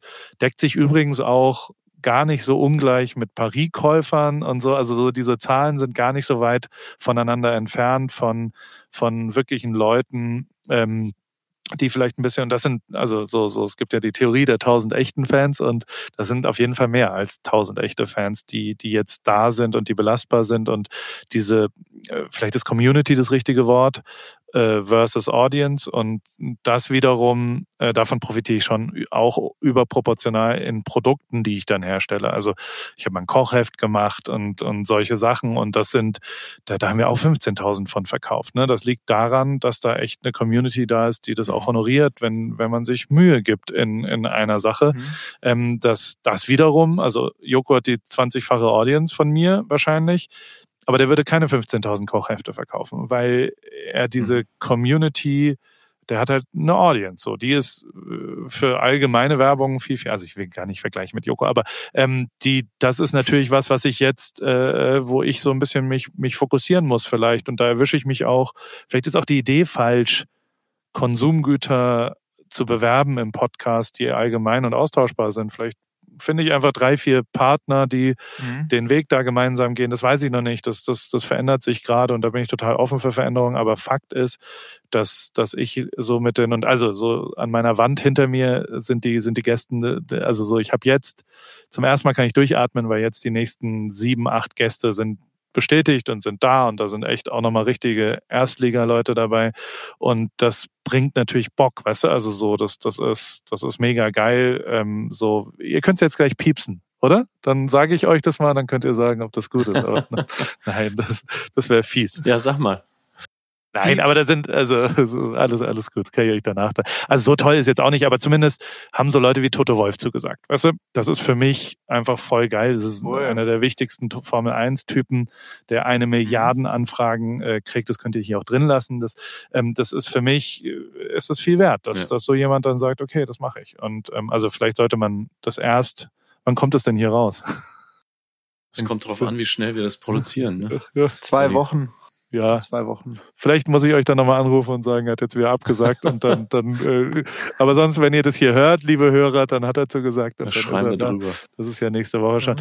Und aber, kommt und auch, das, kommt auch ja? Basti Schweinsteiger?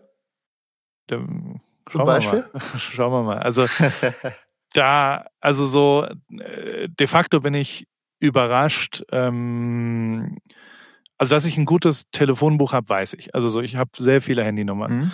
Ähm, aber das bringt ja alles nichts, wenn die nicht ans Telefon gehen. Und äh, bisher bin ich tatsächlich relativ überrascht, wie am Start die Leute sind. Und das hätte ich mir selbst nicht mhm. zugetraut, bevor das da ist. Und das wiederum tut mir total mhm. gut, dass ich natürlich schon auch ja. merke, okay, da ist was, dass, dass Leute auch, auch Lust haben, mit mir das da zu machen. Ihr, Jetzt sind wir ja im Vorstellungsgespräch mit Paul Rübke heute. Ähm, wir haben noch zwei Jobs, über die haben wir noch nicht gesprochen. Ja.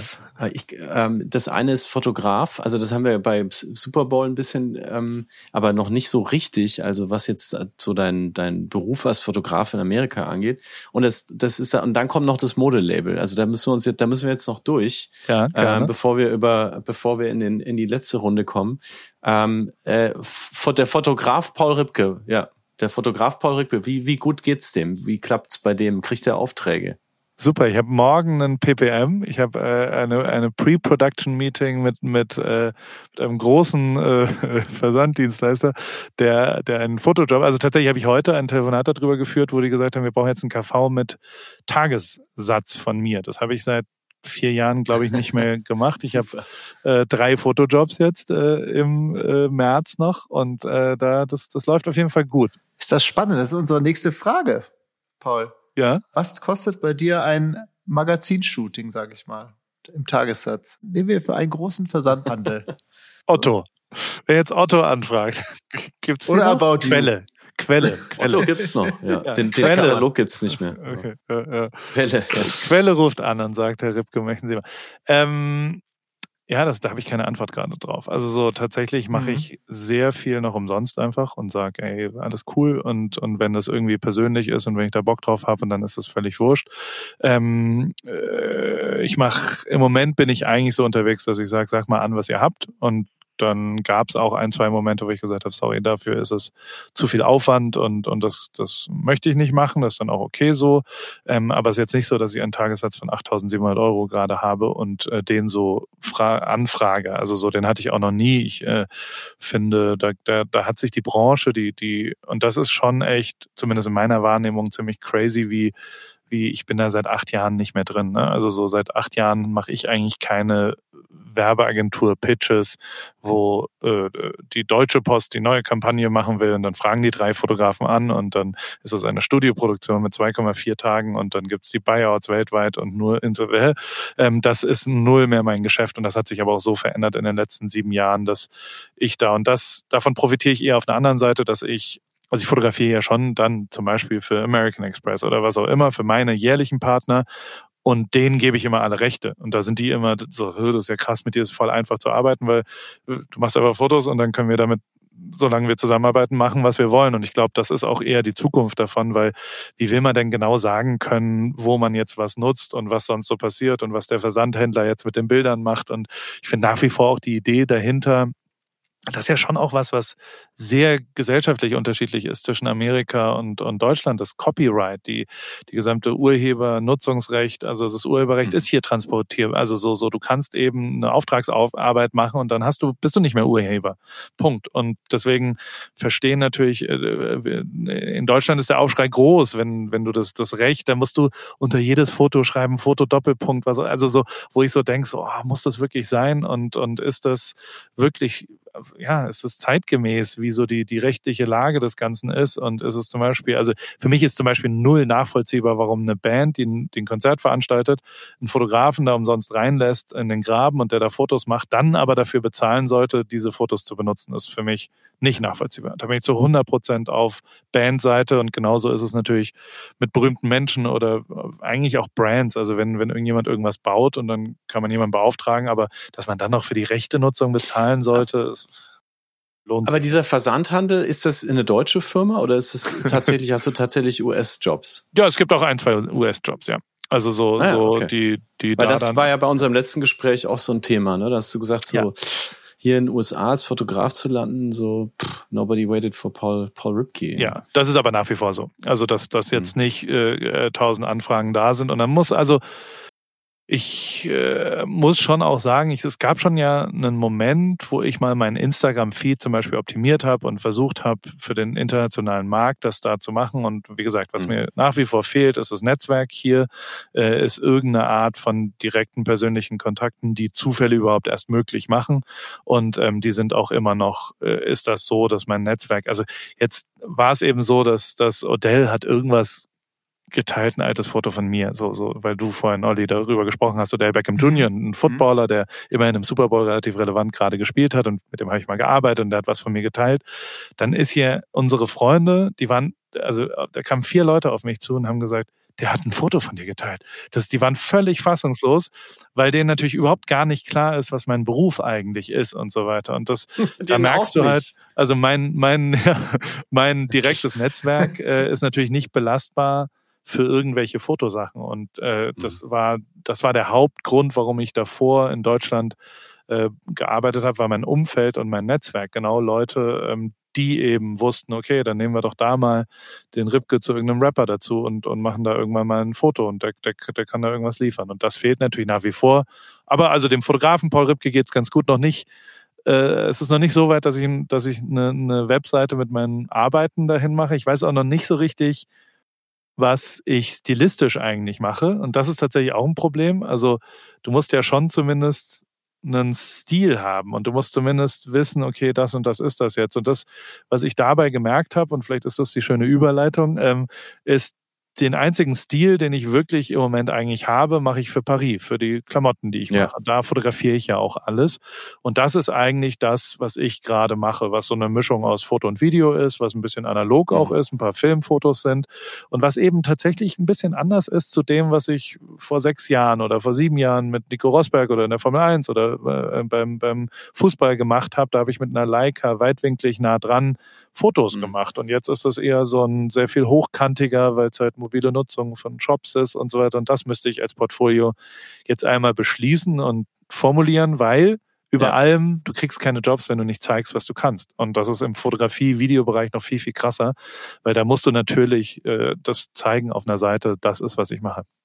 Und für mich ist deine Brand äh, eigentlich total klar. Ich finde, du verkaufst ähm, Kalifornien nach Deutschland mit deinen Bildern. Also ich finde deine deine Farbgebung, dein Licht, dein, deine Perspektiven, dein Lebensgefühl, das bei dir mitschwenkt, ist für mich das, du bist so der, der, der Thomas Gottschalk für die, für die Gen Z. Der, der, er ist halt damals mit dem Haribu Kennzeichen rumgefahren ähm, und du machst das jetzt halt direkt also bei jedem aufs Handy.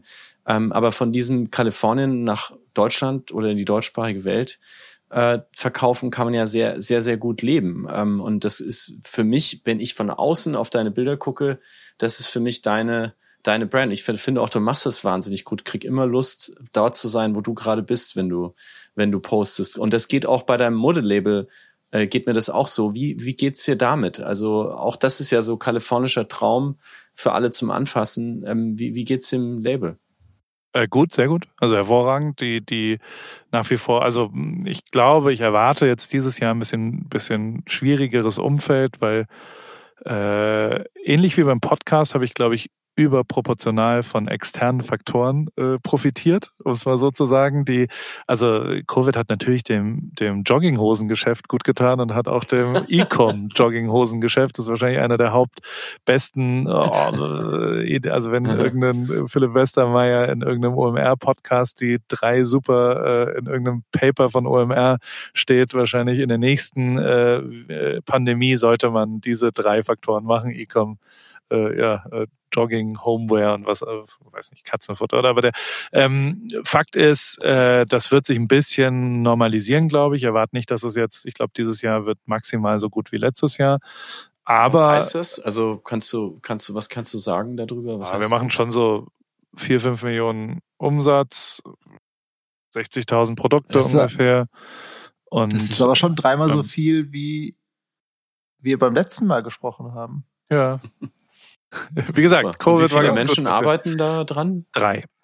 Also ich habe inzwischen drei Angestellte in Summe und ähm, ja, ich, äh, also äh, tatsächlich habe ich, äh, das sind halt, also wir produzieren in der Türkei, ähm, der, der, die türkische Lira hilft da natürlich gerade nicht. Inflation ist auch ein Riesenthema. Also der Einkauf, der, die Herstellung der Produkte ist um 30 Prozent gestiegen oder sowas innerhalb der letzten zwei Jahre. Diese 30 Prozent kann und will ich nicht in die in, einfach auf den Preis draufschlagen, so, weil ich, weil ich immer, also so mein Gehirn, ich gehe immer noch danach, für wie viel Geld will ich einen Pulli, wo mein Name draufsteht, verkaufen, muss ich schon auch sagen. Und da, da fällt es mir manchmal schwer, ähm, den Preis zu nehmen, den ich nehmen muss. Also so, ich bin eigentlich zu günstig da in, in dem Segment, was, was ich da so mache, für, für die mhm. Qualität zumindest, die wir machen.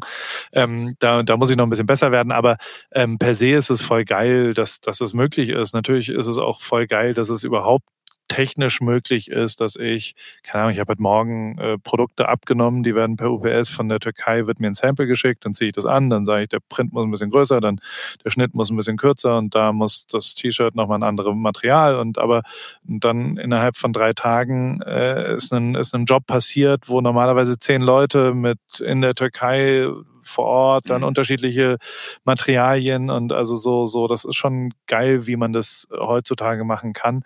Leider ist es auch sehr, sehr kapitalintensiv. Ne? Also so je größer du wirst, mhm. desto äh, Cashflow war mein größtes Problem letztes Jahr, muss man schon auch so sagen, ähm, weil die gesamten Verschiebungen, eine Kollektion mal zwei Monate zu spät, dann auch mal eine Kollektion einen Monat zu früh und dann hast du da auf einmal alleine Einfuhrumsatzsteuer äh, von 180.000, die du auf einmal hin, aha, und also so, so, das war äh, Cashflow hochzuhalten. Mit Stockmanagement war mein Hauptthema und das ist natürlich eigentlich genau das, was ich nicht machen will, muss ich auch sagen. Also, also ähm, da hätte ich, da hätte ich, glaube ich, äh, äh, lieber was. Aber andererseits, äh, also da, da haben schon viele Leute in meinem Umfeld gesagt, aber warum äh, hast du da nicht jemanden, und das wiederum ja. gibt es nicht her, ne? Also so, so, so tollen Umsatz wir machen, wir verdienen da noch mhm. kein Geld auf Paris selber, weil wir einfach so hohe okay. Stocks noch haben und äh, wir, wir ähm, in Summe quasi auch immer noch und also ich mache da auch immer noch die Fotos mhm. umsonst, ne? Also es ist jetzt nicht so belastbar, dass ich da Millionen abschöpfe. Okay, okay. Äh, die, die, die Frage Geld, ähm, noch dazu fand ich unglaublich beeindruckend. Hast du uns letztes Mal erzählt, dass du deinen Kindern auf gar keinen Fall äh, irgendwas vererben möchtest? Null. Und dass du deswegen äh, auch immer genauso viel ausgibst, wie du im Vorjahr eingenommen hast, glaube ich. So war deine Rechnung. Ja. Ne? Das hast du uns damals verraten. Was heißt das jetzt für, für dieses Jahr? Haust du jetzt richtig raus? ich, also, der, die, die Wahrheit, wir sind ja hier unter uns, ne? Ähm, die Wahrheit ist, dass mir das tatsächlich jetzt nicht die letzten zwei Jahre gelungen ist. Dass, ähm, hm. Weil ich wirklich überproportional finanziell erfolgreiche Jahre hinter mir habe. Das okay. ist, äh, das, äh, dadurch sind aber tatsächlich meine Sorgen größer geworden muss ich schon auch sagen, dass ich, mhm. nur weil ich jetzt mal ein bisschen Geld habe und ich habe nicht eine Million oder sowas, sondern also ich bin kein Millionär, de facto so. Und aber ich habe ein bisschen Geld über gerade und habe dann Bitcoin gekauft und habe dann Shopify-Aktien gekauft und nichts hat beschissenere Rendite. Also weißt du so, ich denke, haha, und so weiter. Und da manchmal erwische ich mich, dass, dass das dass der Grundsatz wirklich alles einfach rauszuballern. Aber natürlich werde ich auch älter und, und frage mich langsam, wie lange läuft das noch so und, und ist es wirklich so, dass, dass diese, die, die Tatsache, dass in meinem, also ich bin 41 und seit 23 Jahren habe ich jedes Jahr mehr Geld verdient als im Jahr davor. Wirklich durchgehen. Ne? Und ähm, mhm. das ist ja völlig absurd, dass, dass das als Selbstständiger in unterschiedlichen Konstellationen und jetzt war es auch so überproportional, ähm, dass, dass die dass die, also ich habe in der Formel 1 damals aufgehört, 2019, weil ich ja schon auch ein bisschen was anderes, also weil ich eben nicht mehr so dienstleistungsmäßig von dem einen Tag, wo ich als Fotograf hinkomme, da hatte ich das Gefühl, da bin ich jetzt auch an dem Level. Also so, so, da hatte ich, wie gesagt, in der Formel 1 war, war ich, war ich ein sehr gut bezahlter Fotograf und ähm, trotzdem hatte ich das Gefühl, vielleicht geht es nochmal anders und also das kann ich dir jetzt sagen, das geht anders. Also ähm, das, das mhm. zumindest in meinem Fall und das nichtsdestotrotz ist es aber so, dass also wie dieses Jahr wird, weiß ich nicht, weil ähm, äh, die also es gibt zwei große Podcast-Vermarkter zum Beispiel, die völlig klar, äh, die, die, die, also die, die glaube ich nicht, also zum Beispiel Westermeier, ne? Also so, da können wir auch offen drüber mhm. reden, der ja nun auch ein Freund ist, aber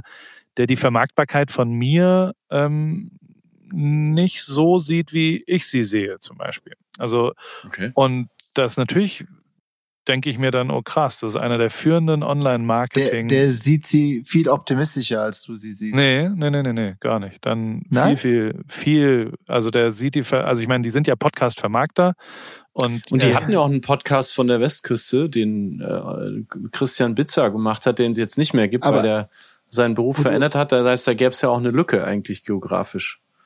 Ja, aber, aber sie wollten mich nicht. Ähm, also die, die hätten schon wahrscheinlich mir geholfen, aber sie wollten jetzt nicht, also im, im Podcast-Vermarktungsgame ist es, gibt es ja zwei Deals, entweder einfach ein klassischer Vermarktungs, für eine vermittelte Werbung gibst du so und so viel Prozent an deinen Vermarkter ab, oder eben eine, eine Garantiesumme, wo die ersten Werbungen dagegen laufen, ähm, bis du diese Garantiesumme erwartet hast. Und ich für einen Wechsel hätte ich mir schon eine Garantiesumme vorgestellt. Ähm, da haben sie gesagt, das sehen wir gar nicht. Und das macht natürlich schon auch was mit mir, dass ich mir denke, so, mhm. okay, vielleicht ist jetzt diese, diese, also dieses Jahr wird finanziell garantiert nicht mehr annähernd so wie letztes Jahr. Das weiß ich schon jetzt. Nichtsdestotrotz kann ich ganz okay davon leben, aber auch, also Inflation spielt hier auch eine Rolle. Keine Ahnung, wie die in Kalifornien gerade ist, aber alles wird immer teurer. Meine Einnahmen werden jetzt nicht, also so, da, da muss ich einfach mal schauen, wie das, wie das so weitergeht. Aber also ich, äh, ich, also de facto. Also ballerst äh, du das Geld raus oder ja, nicht? Volle Kanne. Ja. Also okay. so, ich äh, Gut bin absolut äh, immer noch ein absolutes Konsumopfer und Schaller äh, ganz schrecklich. Also zum Beispiel aber, was ich mir vorgenommen habe, sind äh, Erinnerungen auch mit den Kids mal zu schaffen, weil ich ja, es ist so ein bisschen so dieses nicht, dann denkst und ich habe dir zum Beispiel, habe ich, wenn ihr diese Folge gehört habt, das stimmt tatsächlich, dass ich samstags auf dem Rad war dann so, okay, da muss ich jetzt irgendwie denkst und drei Stunden später äh, habe ich meine Tochter angerufen und habe gesagt, die ist 15, habe gesagt, hey, willst du um 20 Uhr mitfahren? Wir gehen nach Acapulco. Und dann hat die 24 Stunden mit mir mir, äh, und das sind Eco-Flüge Mittelsitz, also es war jetzt auch nicht so, dass das irgendwie Privatjet, aha, sondern noch das, nicht. Das war dann wirklich tatsächlich mal Ach, cool. auch eine, eine, Nacht nicht pennen und dann da irgendwie und dies und das und das, das, äh, das für sowas gebe ich jetzt gerade. Geld aus, dass das quasi Aber so das ist, Erinnerungen passieren. Das ist was, was, was ich dich auch noch fragen wollte, apropos Erinnerungen und, und Kinder die Erinnerungen deiner Kinder sind auf, bei dir auf Social Media nicht zu sehen, oder? Du, du hältst sie komplett raus. Auf den genau. Fotos genau. könnte man eigentlich denken, du bist Single in LA, hast da ein Good Life und so. Denken ähm, auch viele. Wie, wie, ja. Also, warum, warum, warum zeigst du deine Familie nicht? Äh, äh, also per se äh, finde ich, ähm, weiß ich gar nicht so richtig. Also so, so, so, dass das äh, vielleicht ist, also Teile davon sind sehr egozentrisch, weil es mir total gut tut, eine, eine, einen Bereich zu haben, der halt nicht öffentlich ist. Punkt. Und das habe ich irgendwann relativ mhm. schnell gelernt. Ähm, gleichzeitig haben mich natürlich auch ultra viele Leute geprägt, die das so deutlich auch gemacht haben. Also so natürlich von Campino über Matteo, über Elias, über, also so, so die, die Fußballer, viele Leute, ähm, denen war ja ohne jetzt direkt immer zu verstehen, warum, war klar, ich brauche meinen eigenen Bereich und, und der ist jetzt nicht öffentlich erstmal. Und äh, deswegen habe ich relativ früh das da rausgenommen und, und habe ganz am Anfang gab schon, es gibt schon auch ein paar Fotos von meiner Frau von vor acht Jahren. Es gibt ein Materia-Video, da habe ich mal für die gerappt, als sie schwanger war mit dem zweiten Kind und so. Und ähm, von meiner mhm. Tochter gab es schon auch mal ein Bild, als, äh, also als ich als Fotograf gearbeitet habe, in meinem, in meinem Portfolio war da, war da ein Bild, diese getauschten Kinderköpfe ist auch meine Frau und mein Kind auch teilweise. Ähm, aber ähm, irgendwann wurde mir klar, dass ich vor allem nicht will, dass die irgendwas, also ich, ich finde, und das ist das Gleiche, warum ich dieses Erbe-Ding so scheiße finde, ähm, es kommt alles immer mit einem Preis und äh, diese, das einzige, ich finde es ganz schwierig, dass du und, und das ist das Einzige, was man beeinflussen kann. Ich finde, ich kenne halt sehr, sehr viele Alpha, auch Moderatoren und, und damit meine ich nicht Joko, ähm, äh, verschiedene Leute, die ihren Kindern auch tatsächlich die mhm. Möglichkeit genommen haben, irgendwas Eigenes zu entwickeln, wenn die 40-Jährigen halt ihre Kids, die dann 16 sind, zum Materia-Konzert mitbringen und Backstage da rumhängen, dann kannst du gar nicht mehr das normal erleben. Und dann nimmst du eigentlich dem Kind auch, wenn, wenn die Musik gut finden und eine halbe Stunde später kriegen sie ein Video von dem Musiker, der sagt, Mensch, hey, Sebastian, ist ja toll, äh, dass du meine Musik hörst, dann nimmst du dem Kind auch äh, die Möglichkeit, überhaupt was äh, zu entwickeln. Und das habe ich schon auch relativ früh, also ich war auch schon vor sieben Jahren auf dem Coachella oder sowas und da waren dann auch Influencer und wenn die dann so, so, so ein bisschen Kinderstars vielleicht sind und meine zehnjährige Tochter auf einmal Interesse daran hat, also so, so Freundinnen interessieren sich an ihr, weil ihr Vater irgendwie mit deren Idol rumhängt. Das finde ich mhm. falsch. Das finde ich zutiefst falsch. Und das möchte ich meinen Kindern ersparen. Gelingt mir natürlich nicht immer. Also die sind ja auch auf Insta, die mhm. sehen es schon, was ich so mache. Und das ist ja auch verstörend. Ah, die sind schon auf Insta. Ja, also klar. Die, die haben auch alle. Also du lässt sie das schon benutzen. Du bist jetzt kein irgendwie voll Papa, der das weghält und oder so. Sagen die dann hin und wieder mal so, Papa, was hast du denn da schon wieder gemacht? Und äh, kriegst du dann zu Hause Ärger oder? Also wenn ich, wenn ich einen wenn ich Nacktvideos von mir beim Klavierspielen, das ist ja schon an der Grenze der Erträglichkeit von, für Amerikaner. Die verstehen nicht, warum ich, ja, warum ich sowas lustig finde. Und die sind ja schon sehr prüde auch, was Nacktheit angeht. Da ist dann schon so, dass, dass die halt mal in der Schule irgendwie, aber also ich glaube, inzwischen ist es eher so, dass die nicht dass das, also meine Tochter zumindest es nicht benutzt, ähm, als Intro irgendwo. Und das wiederum ist genau das, wie es eigentlich sein will. Ich will mhm. nicht, dass irgendjemand als Sohn von, guck mal, was mein Vater macht, das finde ich zutiefst falsch. Und das habe ich schon in meinen Zwanzigern ganz doll erlebt, wie vor allem auch, und das meine ich nicht nur mit den Idolen oder mit Musik oder was auch immer, das meine ich auch mit Berufen.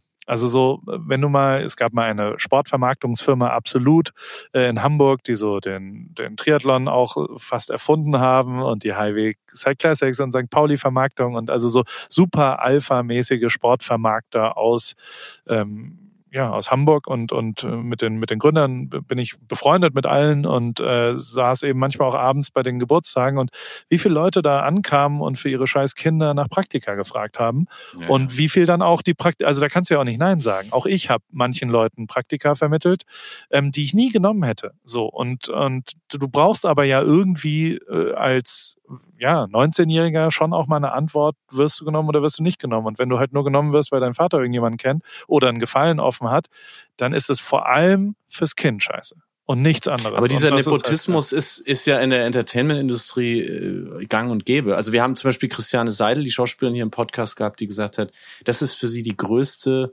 das größte Problem als deutsche Schauspielerin ist in den USA zu schaffen, ist, dass du ähm, gegen eine Szene anrennst, in der ganz, ganz viele Leute einen ganz anderen Start hatten als du, weil sie Kind von ähm, XYZ sind. Und äh, jetzt äh, zum Beispiel die Familie Will Smith war gerade hier groß auf dem Cover äh, von New York Times. Ähm, die das ja auch genauso machen. Und du könntest ja auch sagen für dein Kind, wenn du einen Social Media Account aufmachst, das ist ja wie wenn du den Newsletter startest äh, und dann laufen sofort Zehntausende da wahrscheinlich darüber. Ne? Also du könntest ja. ja aus dem Nichts eine Marke schaffen für dein Kind.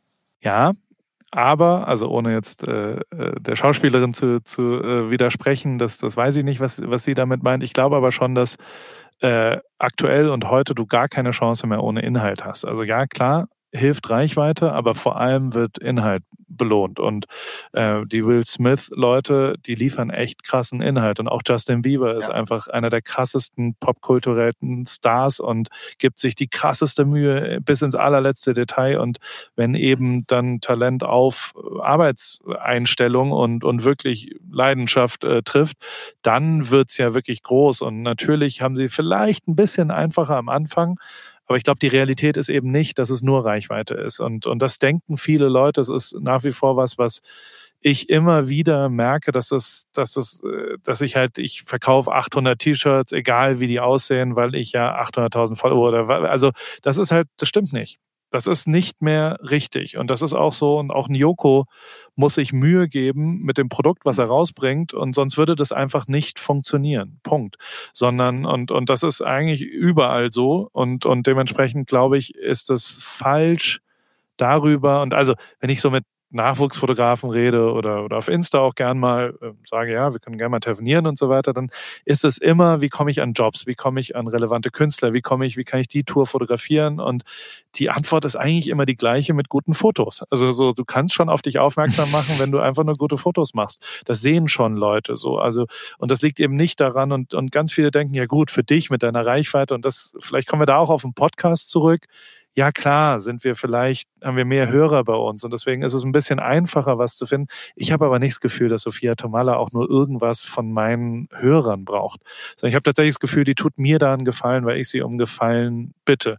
Und das wiederum ist für mich total viel wert und dann gebe ich mir so viel und dann bereite ich mich oder, oder ich fliege nach Acapulco dafür. Das ist ja auch eine Wertschätzung dann andersrum. Ja. Und das wiederum, finde ich, spüren Leute. Und ich freue mich total, dass ihr beide jetzt gerade gesagt habt, geile Folge. Ähm, das liegt daran, dass ich mir mehr Mühe gegeben habe. Also die Folge davor zum Beispiel musste ich gezwungenermaßen ein bisschen zwischen den Zeilen und die war nicht so gut von meiner Leistung her.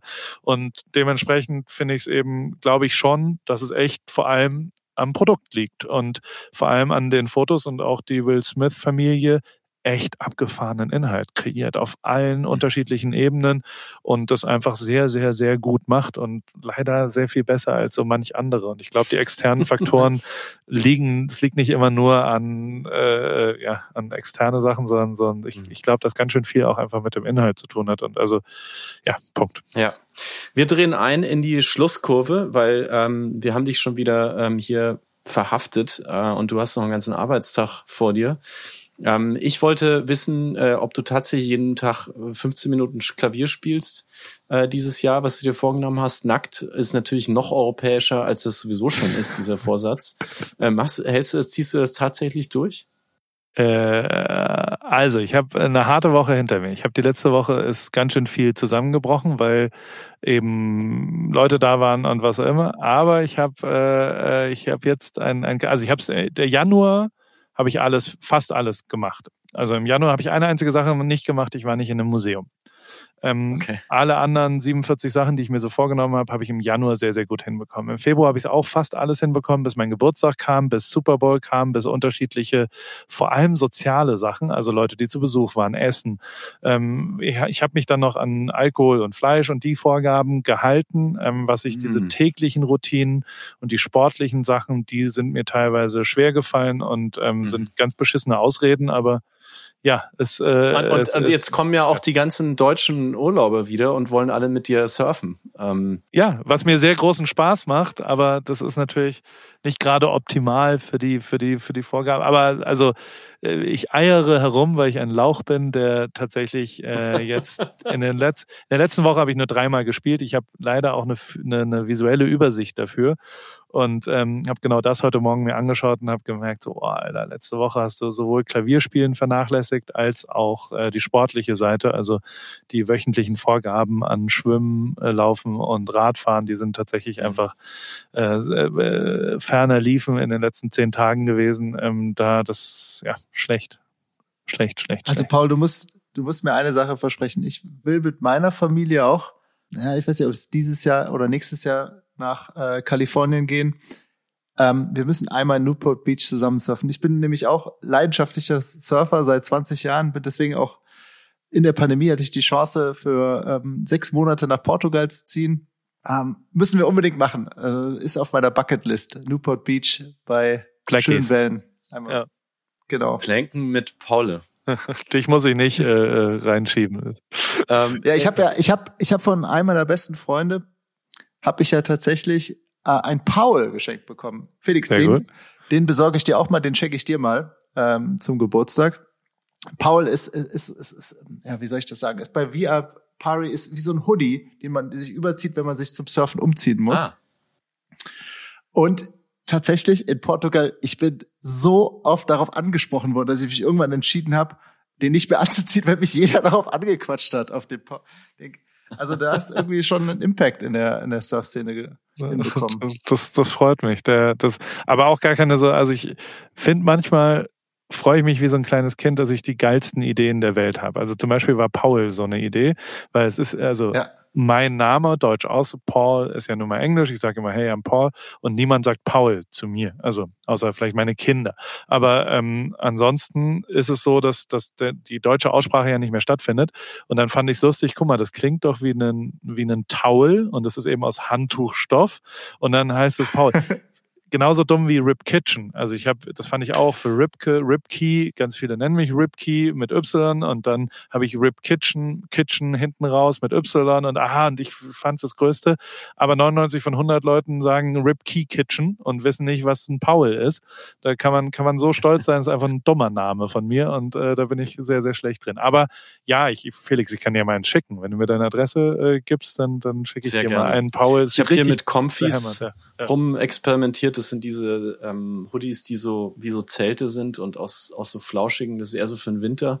Ähm, aber es ist mir zu warm. Das ist auch, das ist wirklich nur ähm, Kunstfaser und da, Ja. da das ist mehr so eine Sauna, äh, in Ja. die man sich da begibt. Übrigens gutes Stichwort. Ich werde nie vergessen, wie du erzählt hast, dass du als einziger in deiner Saunagruppe ähm, unangezogen äh, in die Sauna gegangen bist und als Erste, so dass du dann auch nicht mehr raus konntest, nach wie vor eine meiner Lieblings-USA-Anekdoten, wie man sich als Deutscher in diesem Land ähm, immer wieder, immer wieder neu, äh, immer wieder dazulernt. Äh, das Man muss glaub aber- ich, Wenn ich das kurz sagen Ja. darf, also A habe ich mir zu Beginn von Covid nach unserem Gespräch, habe ich aus einer aus so einem Raum, der davor, wo die Koffer sind, so ein, ja, wo so, wo so einfach nur Zeug rumstand unterm Dach, habe ich eine Sauna reingebaut, die sehr, sehr klein ist, aber so Cool. vier, fünf Leute passen da, also die ist zum Beispiel schräg, aber dadurch ist sie sehr, sehr heiß. Und ähm, ich habe jetzt eine Sauna bei uns und dieses Problem, was ich damals, du, du spielst auf äh, die, die Geschichte an, wo ich, wo ich ein Haus gemietet hatte und da war eine Sauna und dann haben wir beim Abendessen mit Amerikanern gesagt, hey ja, und Europäer, und dann habe ich gesagt, ja, wir gehen ja alle nackt in die Sauna und äh, dann bin ich halt als erster reingegangen und die haben das anscheinend nur so aus Gag Die gesagt. hatten das Memo nicht gelesen. Und ja. bis heute äh, frage ich auch tatsächlich einfach jedes Mal, wir gehen viel in die Sauna, auch viel gemeinsam, auch viel mit Amerikanern. Und dann sage ich immer European oder American und dann lachen alle immer und dann sage ich, ja, aber also ich gehe allein tatsächlich nackt, aber mit Amerikanern äh, äh, habe ich mir angewöhnt, leider äh, eine Badehose anzuziehen. Was eigentlich völlig behämmert ist, wenn man da mal drüber Total nachdenkt, behämmert. ne? Ich war hier gerade in New Jersey in einem riesigen Ja. Spa, also mit so ganz vielen Saunen, wo die Leute komplett im Bademantel dann auch in der Sauna waren. Und jetzt kommt's mit Das iPhone. ist aber in Deutschland auch so. mit iPhone und Bademantel, wo ich mir dann echt dachte, okay, Okay, das dann brauche ich doch nicht mehr in die Sauna gehen. Also kann ich ja auch gleich draußen bleiben und da irgendwie ein Foto machen. Das stimmt.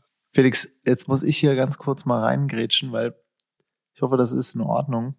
Ich will die ganze Zeit den Paul noch fragen, wie lange er in Newport Beach überhaupt noch bleiben will.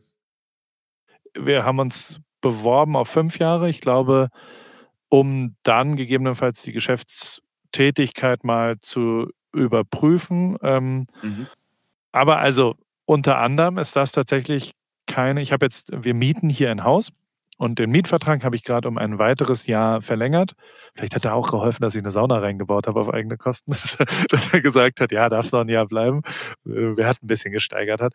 Und ähm, die, äh, aber ich kann dir sagen, dass wir bis August 2023 hier noch leben werden und äh, das äh, hoffentlich uns, also außer Bitcoin crasht komplett auf Null, äh, äh können wir gerade noch so die Miete bezahlen und, und einen Schnitzel.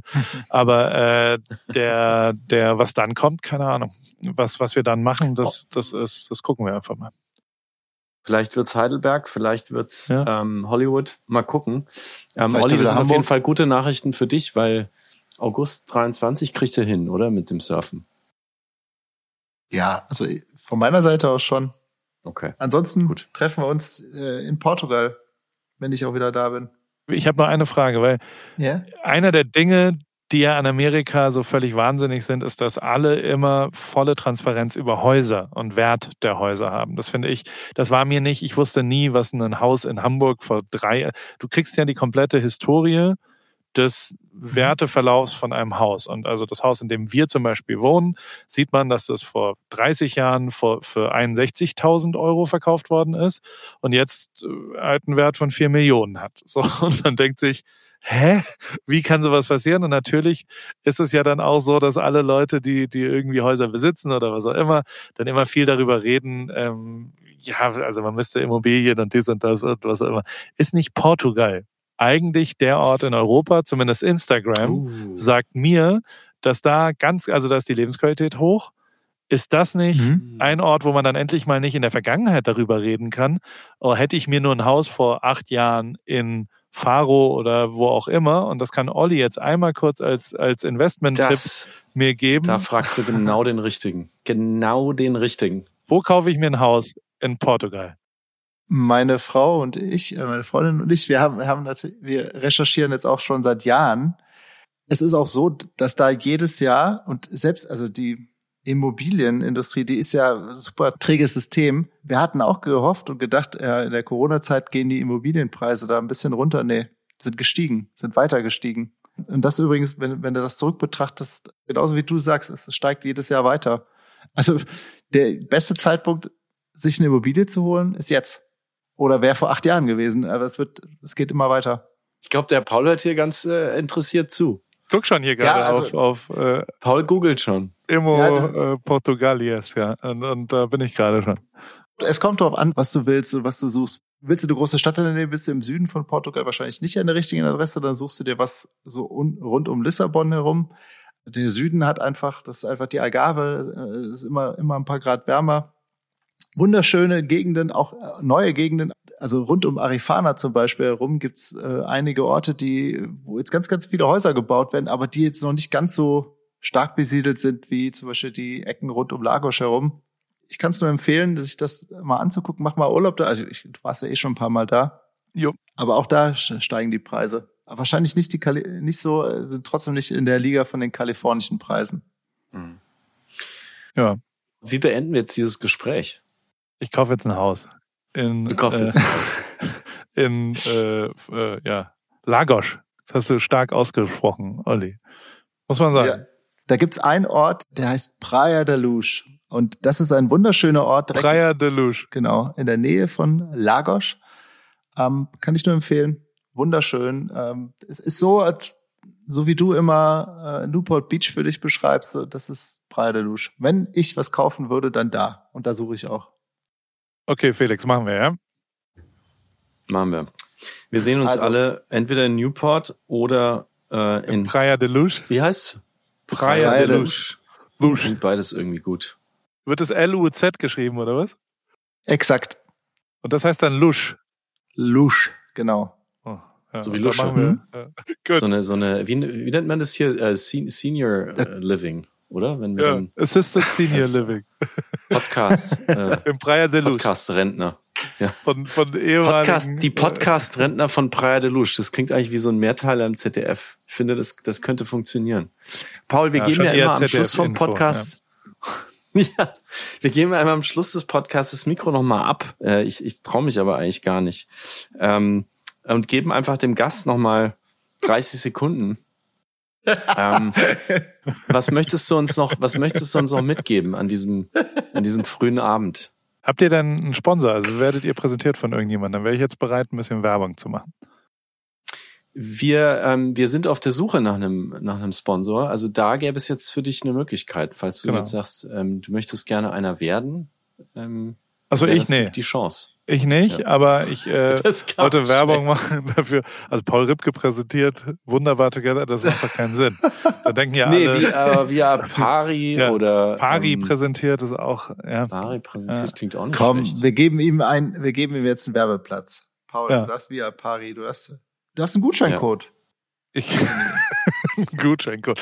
Macht überhaupt gar keinen Sinn. Alle Unternehmen da draußen geben Gutscheincodes in Podcast-Werbung. Macht natürlich überhaupt gar keinen Sinn, weil es äh, der falsche Ort ist. Es ist wie, wie Internetadressen in Anzeigen schreiben oder hey, wir machen noch einen, einen aber der QR-Code hat uns Lügen gestraft. Der hat es irgendwie geschafft, dann doch noch ein Comeback zu haben. Aber also per se. Aber ich glaube, ich, ich glaube, ich stelle dir eine Frage zum Schluss. Ja. Ähm, war, war dieses Interview wie war dieses Interview im Vergleich zum ersten Interview, was mit, was mit dir geführt haben? Ihr seid immer noch äh, halt zu zweit und fallt euch manchmal ins Wort. Das ist die einzige, das passiert halt, wenn man, wenn man zu zweit äh, das sortiert und das ist ja immer ein bisschen weird, zu dritt zu podcasten. Aber ansonsten in der Sprache und allem seid ihr erheblich besser geworden. Großes Lob. Ihr habt äh, geübt und das äh, merkt man. Punkt. Und wir sprechen nicht mehr Englisch. Das könnte auch sein, dass das dazu beigetragen hat. Aber das freut uns doch, oder, Olli? Ja, ja, auf jeden Fall. Also es, äh, wir haben auch nur 42 Folgen gebraucht dafür. 43. Ja, und ich muss schon äh, äh auch noch mal einfach an dich ein, ähm, wirklich ein ganz riesengroßes Dankeschön rausschicken.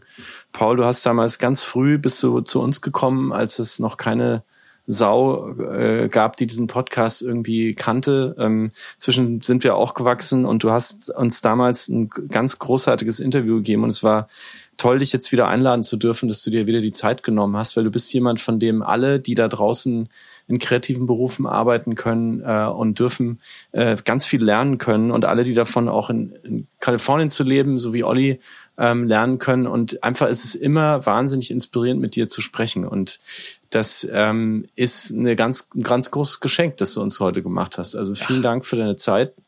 Und, ist doch Quatsch, ähm, was du da sagst, aber für danke die sehr. Geschichten. Ja, danke sehr. Äh, nee, das, das darfst du dir schon mal anziehen, ja, den Schuh.